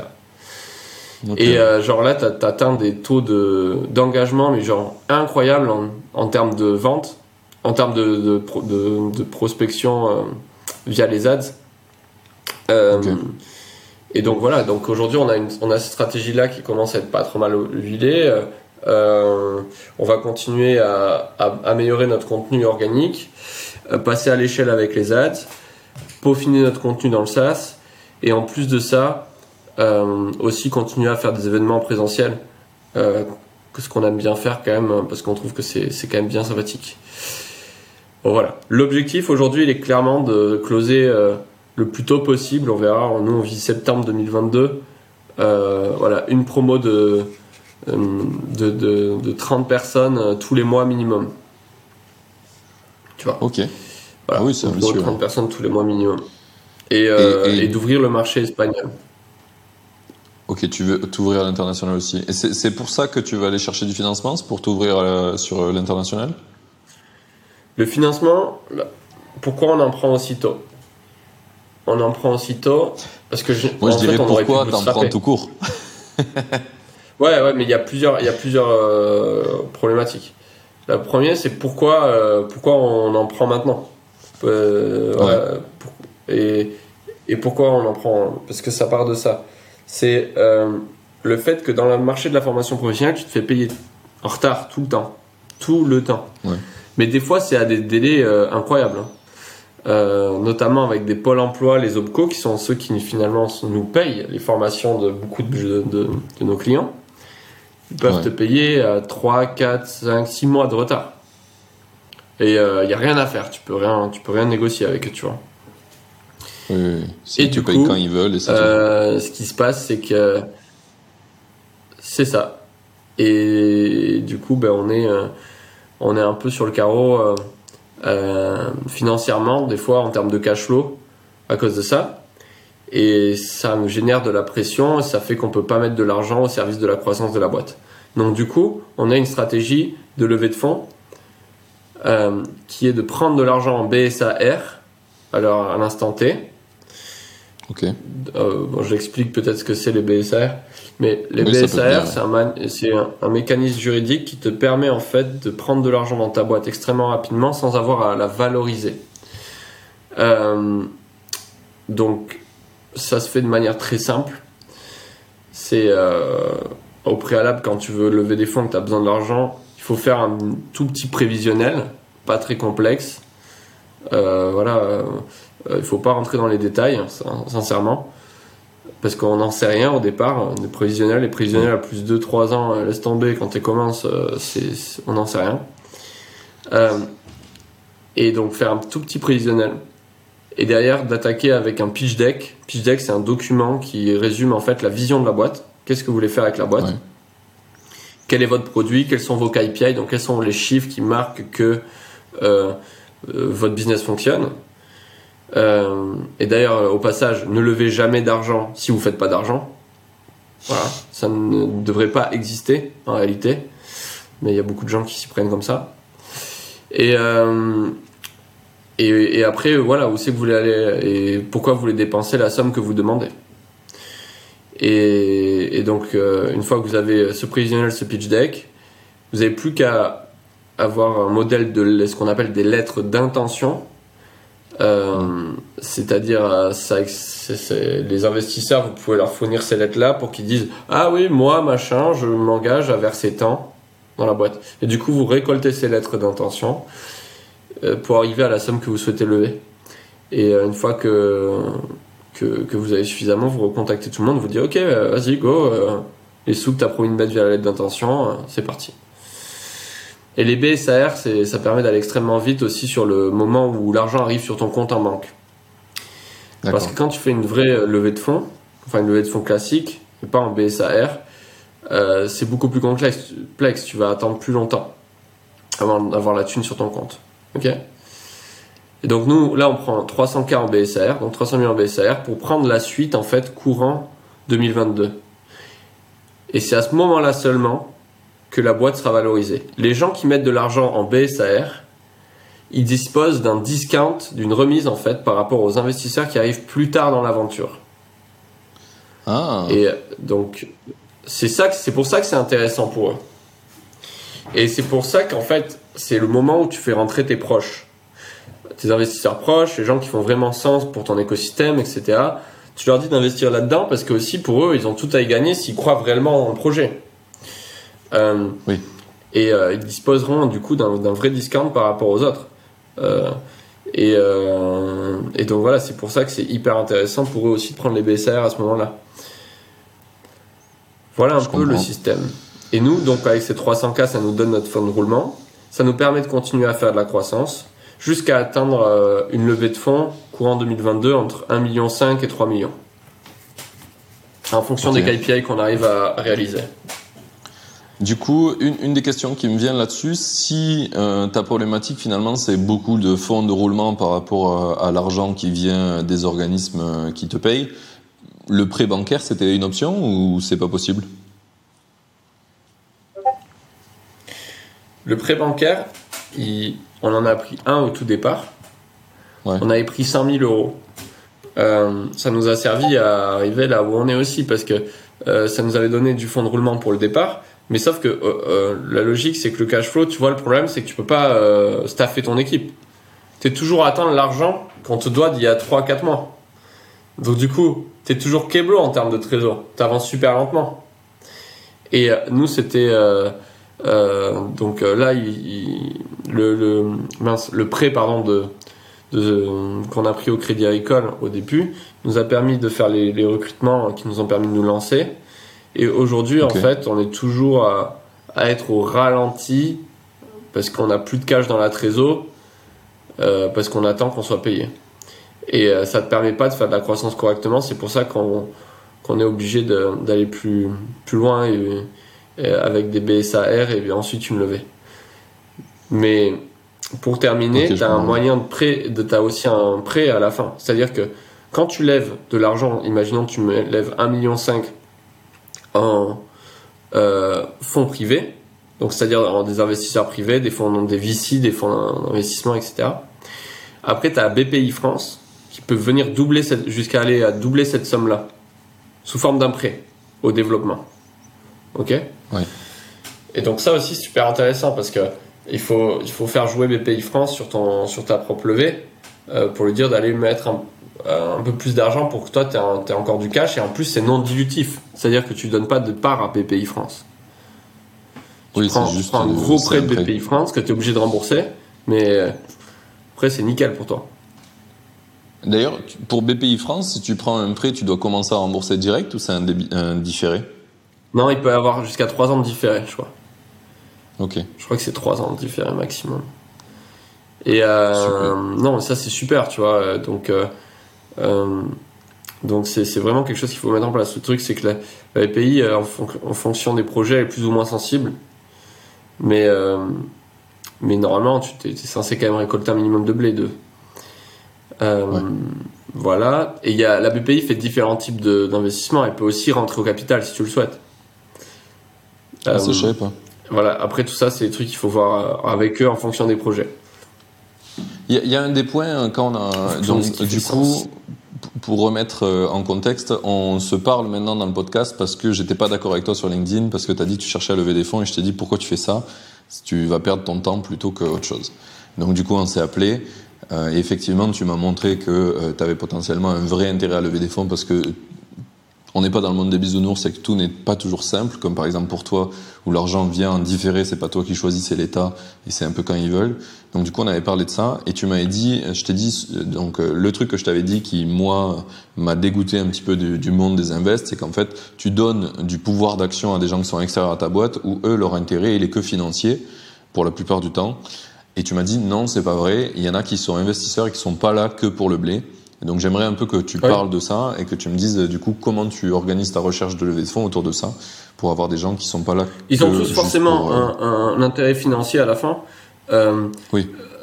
Les gens qui investissent, généralement, c'est qu'ils investissent parce qu'ils pensent qu'ils vont pas perdre leur argent, même, mais il faut quand même qu'ils acceptent de perdre leur argent. Déjà, première chose.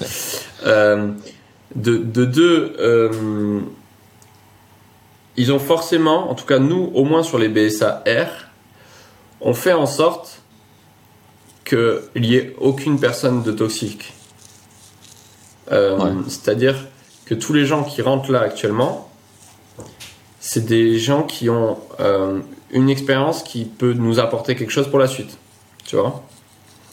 Des gens qui, ont, qui sont déjà, qui ont des écoles, euh, il y a des gens qui ont une expérience dans la, dans la, dans la EdTech, euh, des partenaires, des, en fait des clients ou des partenaires qui sont déjà euh, chez nous. Euh, voilà, ce type de profil-là, et qui ont un peu d'argent, qui sont capables de mettre cet argent-là, et qui vont être utiles pour nous pour créer une relation long terme avec eux. Ouais. Voilà. Par contre, quand tu arrives sur la, la- des sommes un peu plus grosses que les 300K, parce que 300K, sincèrement, c'est tout petit. Euh, enfin, tu, enfin, tu vois, faut, faut parler à Dans le l'échelle monde d'une des levées de entreprise. fonds, c'est Voilà. pas très. Voilà. Mais mais voilà, il faut, faut, faut remettre le truc dans son contexte. Euh, mais quand tu as besoin d'un ticket un peu plus gros, donc euh, aujourd'hui, il y a beaucoup, beaucoup de fonds d'investissement qui, euh, qui mettent pas à moins de 1 million, tu vois.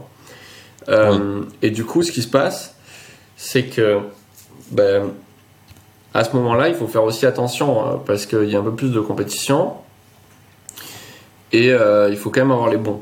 Donc là, par exemple, moi, je, j'explore ceux qui, euh, qui sont déjà dans la, dans la tech, tu vois, ceux qui sont déjà sur notre secteur d'activité. Et, euh, et après, euh, moi, je les mets en concurrence. En fait, le jeu d'un bon euh, leveur, enfin d'un bon entrepreneur qui s'est levé des fonds, c'est aussi euh, le, le fait qu'il va être capable de bien mettre en valeur son entreprise et il va être capable de dire fuck off euh, aux investisseurs. Moi, j'ai aucun problème avec ça. Si t'as un connard qui est prêt à te donner euh, 100 000 euros euh, pour que dalle de tes parts, ça veut pas dire que tu dois. euh, Enfin, vaut mieux plutôt le refuser parce que tu vas te le traîner quelques années, ce gros, ce gros connard.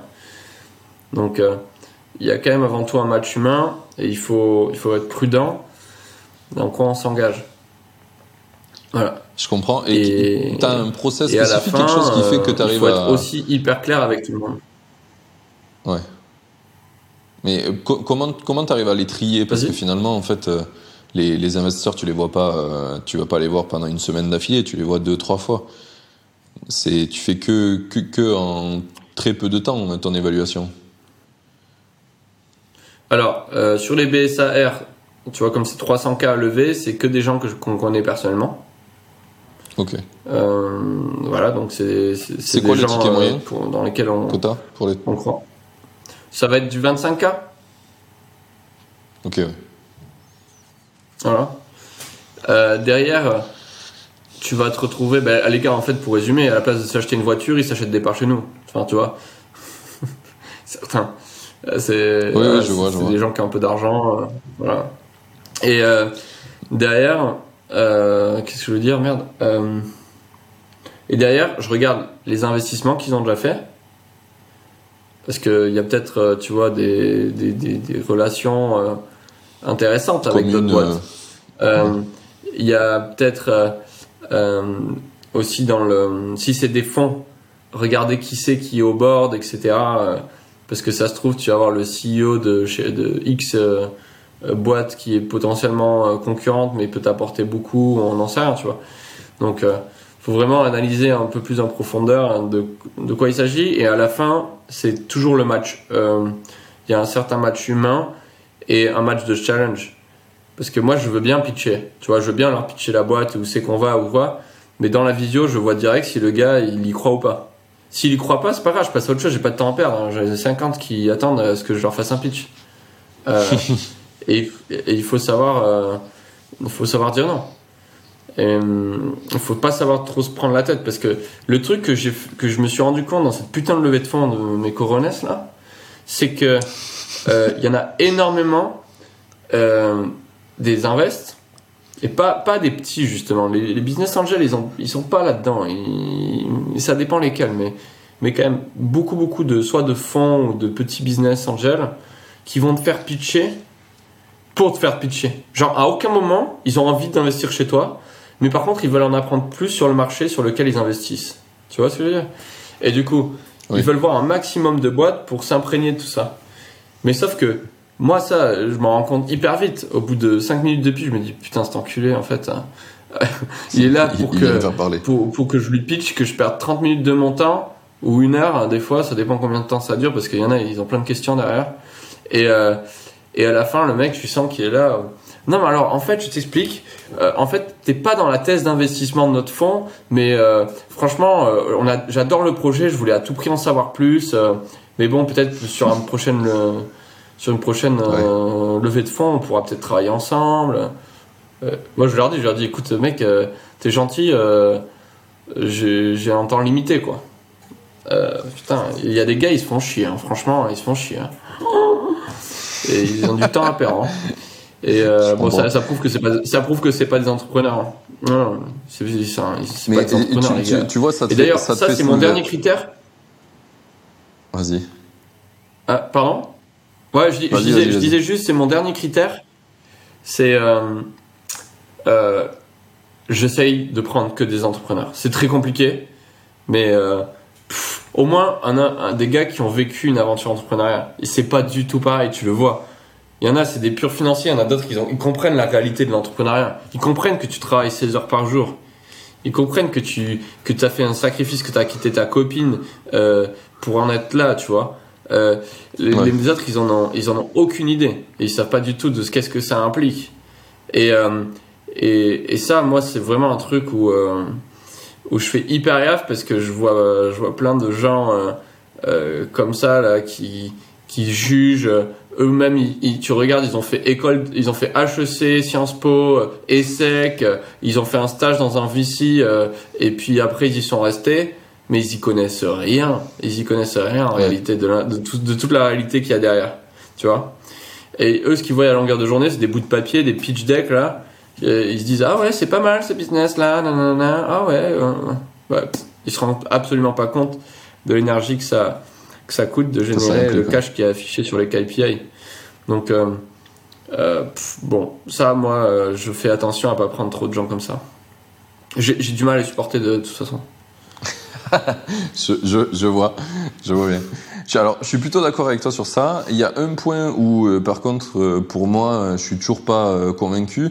C'est, tu vois, tu me dis que finalement, en fait, ça prend beaucoup d'énergie quand même d'aller chercher lever des fonds. Et c'est pas la première fois que je le vois. Je l'ai vu dans plein d'entrepreneurs. Et est-ce que tu crois que ce temps-là, il serait pas plus, il aurait pas plus de valeur pour ton entreprise à essayer de la faire encore plus performer que de le passer à chercher des VC c'est un grand débat, mais soyons réalistes. Euh, soyons réalistes. Parce que tu sais, il y a les Toinon, les Scalesia, les Germinal sur le marché qui ont fait ce choix-là, de bootstrapper complètement. Mais ils sont très franco-français quand même. N'oublions pas ça. Euh, sauf, toi, sauf Toinon, par exemple, mais. euh, ou, ou même Lemlist, non, ils ont réussi à, à aller sur d'autres marchés, mais mais tu pourras jamais aller aussi vite que, euh, si, tu, si peux enfin tu peux pas aller aussi vite qu'en prenant des fonds une levée. Il n'y a pas de secret hein. toutes les boîtes qui sont aujourd'hui des boîtes euh, internationales euh, qui sont qui viennent de la Silicon Valley elles ont toutes levé des fonds quasiment. Et et c'est- ça dépend de ton marché aussi. Ça dépend de ton business model ça dépend de ton marché ça dépend de plein de choses. Mais euh, par exemple, nous, dans la situation dans laquelle on s'est retrouvé, on n'avait pas trop d'autres choix. Tu vois Et ça, ça, ça c'est relatif à notre marché. Oui, ça, ça on je suis pu d'accord pour le accepter coup. de pour- faire plus de prestations. Hein? pour ton marché, c'est assez euh, assez relevant. Mais je trouve que quand tu regardes les boîtes dans les- qui lèvent des fonds, il y en a qui ont réussi de plupart- le faire en, en bootstrap. Hein. Il y en a qui ont réussi de le faire sur notre marché en bootstrap. Mais, ça, mais ils s'y sont, ils s'y sont mieux pris que moi. En, réalité, je vais pas te, euh, je, vais être hyper cash. Hein. Euh, Il y a eu, euh, moi j'ai, j'avais pas beaucoup d'expérience. J'avais zéro expérience sur le marché de la formation pro. Mais par exemple des gars comme comme ben, comme les, nos, concurrents directs, imaginons les Germinal et compagnie, ça faisait quand même quelques temps qu'ils roulaient là-dessus. Tu euh, qu'ils étaient ils faisaient déjà de la formation depuis un bon bon moment, donc ils ont pu appréhender en allant plus lentement que nous euh, au départ les dangers que ça impliquait. Parce que nous, on est allé, euh, le- on est allé quand même hyper vite euh, sur la- le développement, mais on s'est absolument pas rendu compte des dangers du, B, euh, du BFR, du besoin de fonds de roulement. Et, Ouais. et à un moment donné, est arrivé l'été, et si tu veux, normalement, tu as un devoir de continuité des services publics. et, où, euh, malgré tout, ils sont quand même censés euh, travailler et te- t'envoyer la thune qu'ils te doivent. Et ben là, euh, ben là, on a vu un grand désert. et, du coup, on s'est retrouvé dans la mer. On s'est retrouvé dans la mer. Et même encore aujourd'hui, on y est encore. hein. Un, peu, tu vois. Et, voilà. Et ça, il fallait donc arriver en mode pompier, prendre des BSAR. Mais dans tous les cas, on allait lever de la thune. Pourquoi? Parce que nous, on voulait aller rapidement en Espagne parce qu'il y, a des ta- il y a une question de timing sur le marché aussi. On n'en parle pas assez, mais tu as une vraie question de timing. Et euh, le timing était chaud bouillant. euh, euh, voilà, euh, il chaud patate sur le groff. Il faut aller vite parce qu'il y en a déjà qui sont bien développés. Et moi, pour, si je veux rattraper mon retard sur les Germinal, les Scalesia et compagnie, il faut que je prenne une levée. Je suis obligé. Tu vois Si je veux les bouffer. Parce que clairement, l'idée, c'est si tu lèves, c'est pas d'être le plus petit. Euh, le, le plus petit, si tu lèves, c'est d'aller les défoncer. Euh, et euh, moi, je le dis euh, ouvertement. Alors que franchement, j'apprécie toutes les boîtes. euh, voilà, de, j'adore euh, Benoît, Dubos euh, de Scalesia. J'adore les, les bateaux. En plus, il y a, tout- il y a vraiment des personnalités, euh, de, des gens su- super sympas, super hardcore dans ce qu'ils font. On partage en plus les, les mêmes missions, l'entrepreneuriat en France, machin, machin.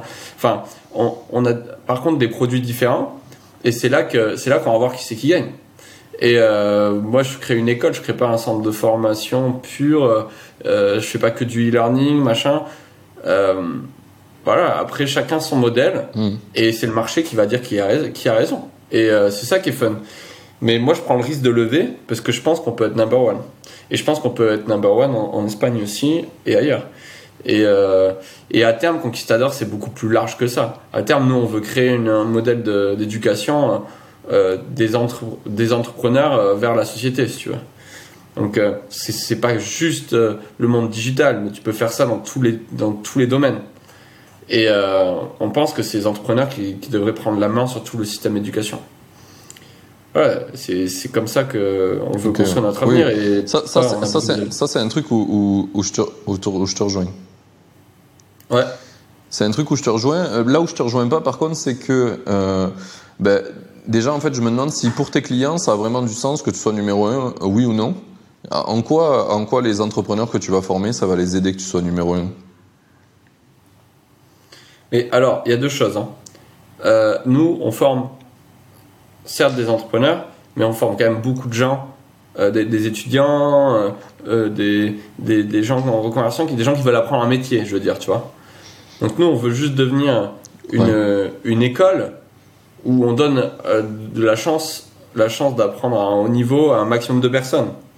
À côté, l'autre aspect entrepreneuriat, euh, oui, on veut, on veut former des entrepreneurs aussi. Le fait qu'on soit numéro un, euh, ça c'est, tu vois, c'est, c'est, c'est, critiquable et, enfin, c'est peut-être qu'ils vont pas se reconnaître dans, dans l'ADN, mais ça c'est à nous de la gérer. L'idée c'est qu'on soit, c'est, c'est qu'on soit un, un des leaders du marché, clairement.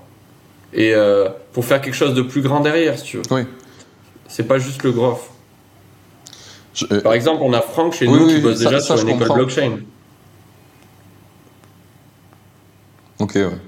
Oui, en fait, c'est parce que, parce que tu as plus d'ambition et tu veux développer plein de nouvelles choses. Donc, en fait, c'est pas forcément pour tes clients actuels, c'est pour tous les futurs clients. Ouais, bien sûr. Bien sûr, bien sûr. Mais après, si on arrive à maintenir le même niveau de, d'exigence de produits, euh, de formation qu'on a actuellement et qu'on arrive à le passer à l'échelle en ayant d'autres, entrepreneurs qu'on a formés nous-mêmes qui viennent enseigner, etc. Mais euh, c'est bon. Enfin, je veux dire, ça va aller. On arrivera à garder un haut niveau. Euh, et c'est vraiment l'objectif. Parce que quand tu regardes, tu vois, moi j'ai enseigné dans X écoles de commerce, mec, c'est du délire. Enfin, franchement, euh, maintenant ils essaient de faire de plus en plus appel à des gars comme moi, à des intervenants extérieurs et tout. Mais moi, à un moment donné, euh, là, je leur ai Oui. fait un bras d'honneur cette année en leur disant écoutez, euh, c'est bon, j'arrête. Euh, le- les seuls que je vais faire, c'est les, universités que je vais continuer à faire parce que le public, pour moi, c'est, important. Mais euh, euh, tous- ceux qui ont déjà des- qui demandent 12 000 euros à leurs étudiants pour aller euh, euh, faire un master 2 en machin et que ils ont aucune compétence, ces étudiants ils sont en cinquième année. hein. Euh, Enfin, c'est chaud quoi. Et après, euh, toi, on te paye 60 euros de l'heure ou euh, 80 euros de l'heure euh, pour que tu viennes faire ton cours, machin. T'imagines, eux, c'est vraiment des enfoirés. hein. C'est vraiment des enfoirés. Moi, je me bats pour un système d'éducation où tu peux faire du pratico-pratique, tu peux être hyper opérationnel rapidement, tu vas payer moins cher, et en plus, euh, bah, vu que tu as fait du pratico-pratique, tu vas sortir de là avec des compétences euh, que tu vas pouvoir mettre directement au service d'une boîte et gagner ta vie. Point. Basta. Utiliser Et, directement. euh, et tu peux faire, tu peux faire ça sur plein de secteurs d'activité. Il y a euh, une boîte que j'adore, Iconoclast de Marie Taquet, qui fait ça avec les business développeurs. Et moi, je pense que, je pense qu'à terme, les, les Scalesia, les Germinal et tout, ils devraient euh, pivoter sur un modèle un peu comme ça aussi, comme euh, moi et Marie, dans le sens où, et moi, et nous, Iconoclast, dans le sens où, euh, au moins, il y a, il y a un engagement plus long, il y a des cursus, tu vois, nous, on a des cursus de, de, de six mois. Avec un, un e-learning, tu peux pas faire la même chose exactement. Ne serait-ce qu'en Mhm. termes de mindset, tu, tu traînes pas avec des gars complètement tarés, euh, euh, qui ont, qui ont envie de tout défoncer. Donc du coup, euh, qui sont passionnés par ce qu'ils font, tu vois. À la fin, c'est pour ça qu'ils ont envie de tout défoncer. Et euh, et, et c'est pas pareil, t'as pas le même impact. Et je pense que je pense que en tout cas nous, ce qui nous intéresse le plus pour ter- terminer pour ta première question, c'était euh, c'est l'impact. Nous, on veut être number one parce qu'on va avoir un maximum d'impact. Et euh, et c'est c'est c'est Ouais. ça le truc. C'est on veut on veut créer de l'emploi, on veut faire en sorte que les gens soient opérationnels et on veut péter ce putain de modèle d'éducation qui est qui est complètement archaïque. Ok. ouais. C'est vachement intéressant ce que tu dis parce que je pense que ça. euh, le fait que je n'aime pas les levées de fonds et que je, je, je promeus le fait de ne pas en faire vient très certainement du fait que bah, dans mes expériences de tous les produits que j'ai utilisés avant le grosse levée de fonds et après la qualité intrinsèque du produit, elle n'a pas scale. Donc euh, elle n'a pas aussi bien scale que ce qu'il voudrait parce que je pense que c'est plutôt normal. Plus tu deviens global, plus la qualité de ce que tu diffuses est dans le nombre et plus dans la qualité individuelle. Donc en fait, individuellement, la, la, la qualité baisse forcément, mais la somme totale augmente. Donc euh, c'est un des trucs qui fait que moi je suis contre ça euh, parce que je trouve que c'est peut-être mon esprit individualiste qui dit ben en fait individuellement en fait j'y perds alors que globalement à l'échelle d'une société ou à l'échelle d'un groupe de gens tout le monde y gagne. Donc euh, je comprends, comprends, ton point et, et, du coup moi moi j'ai cette préférence là de dire ben, je préfère servir peu de gens très bien que plus de gens un peu moins bien. Euh, plutôt, tu vois, à se dire que c'est les intérêts composés qui vont faire que ça va, ça va être massif. Ouais, alors, euh, tu sais, l'une des caractéristiques de la startup, c'est de servir très bien à l'échelle. Donc, euh, euh c'est tout ce qui est. C'est vraiment ça, avoir une expérience utilisateur qui est incroyable et de le passer à l'échelle. Alors là, c'est la caractéristique du SaaS, hein, clairement. Mais euh, tu peux faire ça aussi par l'école, parce que des entrepreneurs, il y en a partout. Mais voilà, après, euh, euh, après, il faut créer un écosystème de, de, personnes qui sont hyper qualifiées dans ce qu'ils font et qui, qui, veulent le faire à haut niveau. Et, et voilà. Et mais tout ça, ça se, tout ça, ça s'organise petit à petit. Nous, on commencera, on commence petit, tu vois, on est tout petit, on est des, des rikiki, nous, dans notre dans notre marché même euh, aujourd'hui, euh, à côté des Grove Tribe ou quoi. Mais, mais on est convaincu que, que le modèle qu'on imagine est le bon. Et, euh, et que et que voilà et qu'on va tout faire pour le mettre en œuvre. On fait déjà tout.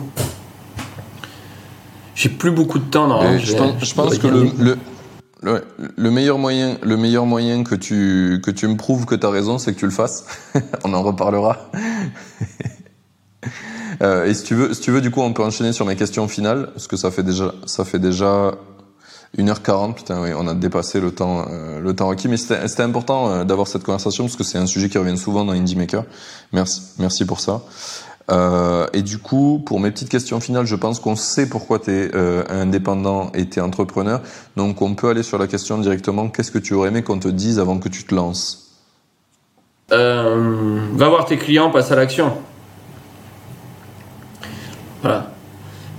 Arrête de te branler la nouille et va voir directement ton marché. Quoi. Ok. Ouais. Ouais, je pense que c'est un des trucs que j'aurais aimé entendre aussi. Mais moi, on me l'a pas dit de la bonne manière on m'a pas montré comment faire. Parce que c'est tellement facile de le dire, va voir tes clients, machin, va vendre. Mais en fait, au départ, tu n'as aucune notion de tout ça. Et ce qu'il faut faire, c'est pas seulement dire les choses. C'est pour ça que nous, on fait que de la pratique chez, dans notre école. C'est que les mecs, on leur montre les outils pour faire, cela, pour, pour faire ce, ce dont ils ont besoin, tu vois. Parce qu'à la fin, euh, quand t'es noob, t'es noob. Hein. Donc, euh, voilà. oui, c'est pas parce qu'on te donne les bons conseils que tu vas bien le faire en pratique. Ah. Ah non, c'est sûr. C'est comme là, c'est tous les conseils que j'ai donnés tout à l'heure sur la levée de fonds, machin, machin, ou euh, quand j'ai raconté comment moi je la faisais, mais ça s'applique pas à tout type de personnes. Euh, pareil, euh, c'est pas en disant que c'est quoi un BSAR, tu vas savoir le mettre en place, t'as pas les modèles, etc., etc. Donc c'est très facile de, de, donner des conseils.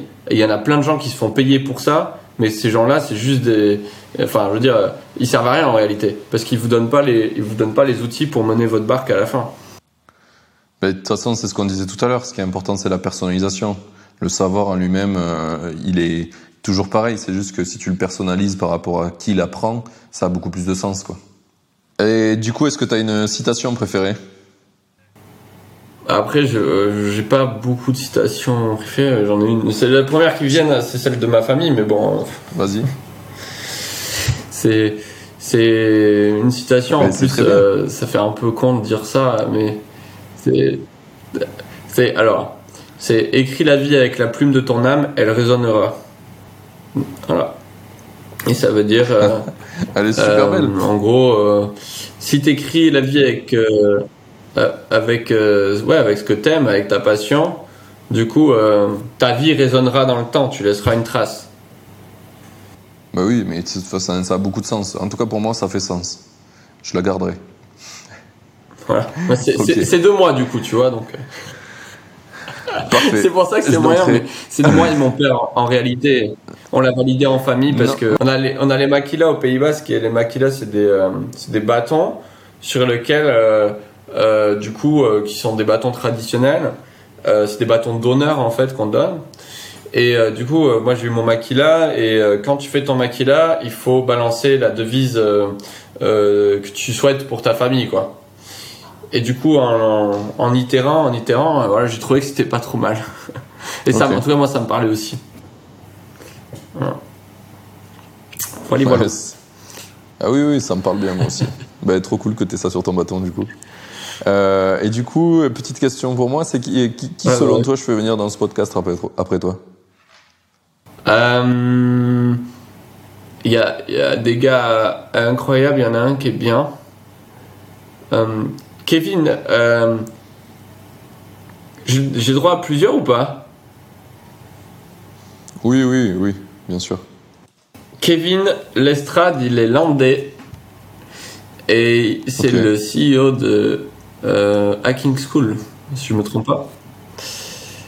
Et euh, c'est un gars top qui essaye aussi de faire bouger un peu l'éducation. Euh, vraiment en chic type. Et après, si tu veux parler blockchain, ça c'est pour de la tech. Si tu veux parler blockchain, euh, je pense que franchement, Franck Dupont, c'est un de mes associés, mais euh, euh, ça vaut le coup parce que son sujet il est hyper d'actualité. Euh, c'est un spécialiste des NFT, non fungible token. ah oui, et du coup, il y a plein d'applications à la fois dans l'art, dans les jeux vidéo, dans les levées de fonds aussi. Tu vois, j'en ai pas parlé, mais je, je, je garde ça pour plus tard. Je laisserai en, en parler. Ouais. J'ai tellement de sujets là-dessus.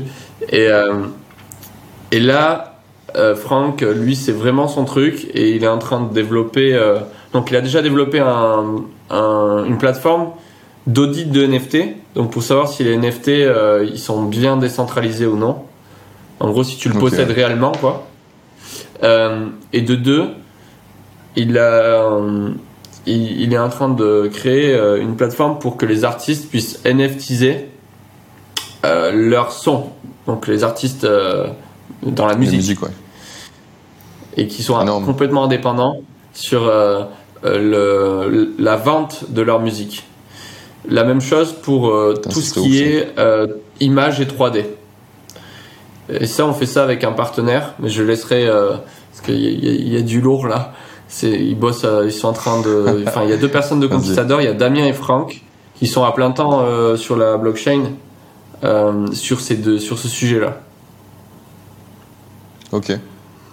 Voilà. Eh ben, euh, je leur enverrai un petit message alors. Trop bien. Avant que je te laisse t'échapper pour tes obligations, je sais que tu as plein de trucs à faire. Où c'est qu'on envoie les gens qui veulent te suivre? Donc Conquistador, je te le mets là, conquistador.io. Et Conquistador, c'est toujours au pluriel. Nous. Euh, parce qu'on Ok. est plusieurs. Et donc voilà, conquistador.io, on a un site un peu décalé. Euh, Il y a à la fois le, notre programme startup dessus, notre école, euh, et puis euh, et puis on a la dalle. Voilà, donc on- ça va prendre de l'ampleur. Voilà, voilà. Ah, il est beau. Ok, trop bien. Eh ben, j'étais Ouais, jamais allé dessus. penses quoi, ouais sympa oh, oh. Ouais, grave. grave. J'aime bien les couleurs. J'aime bien les couleurs, les logos. C'est assez. Euh...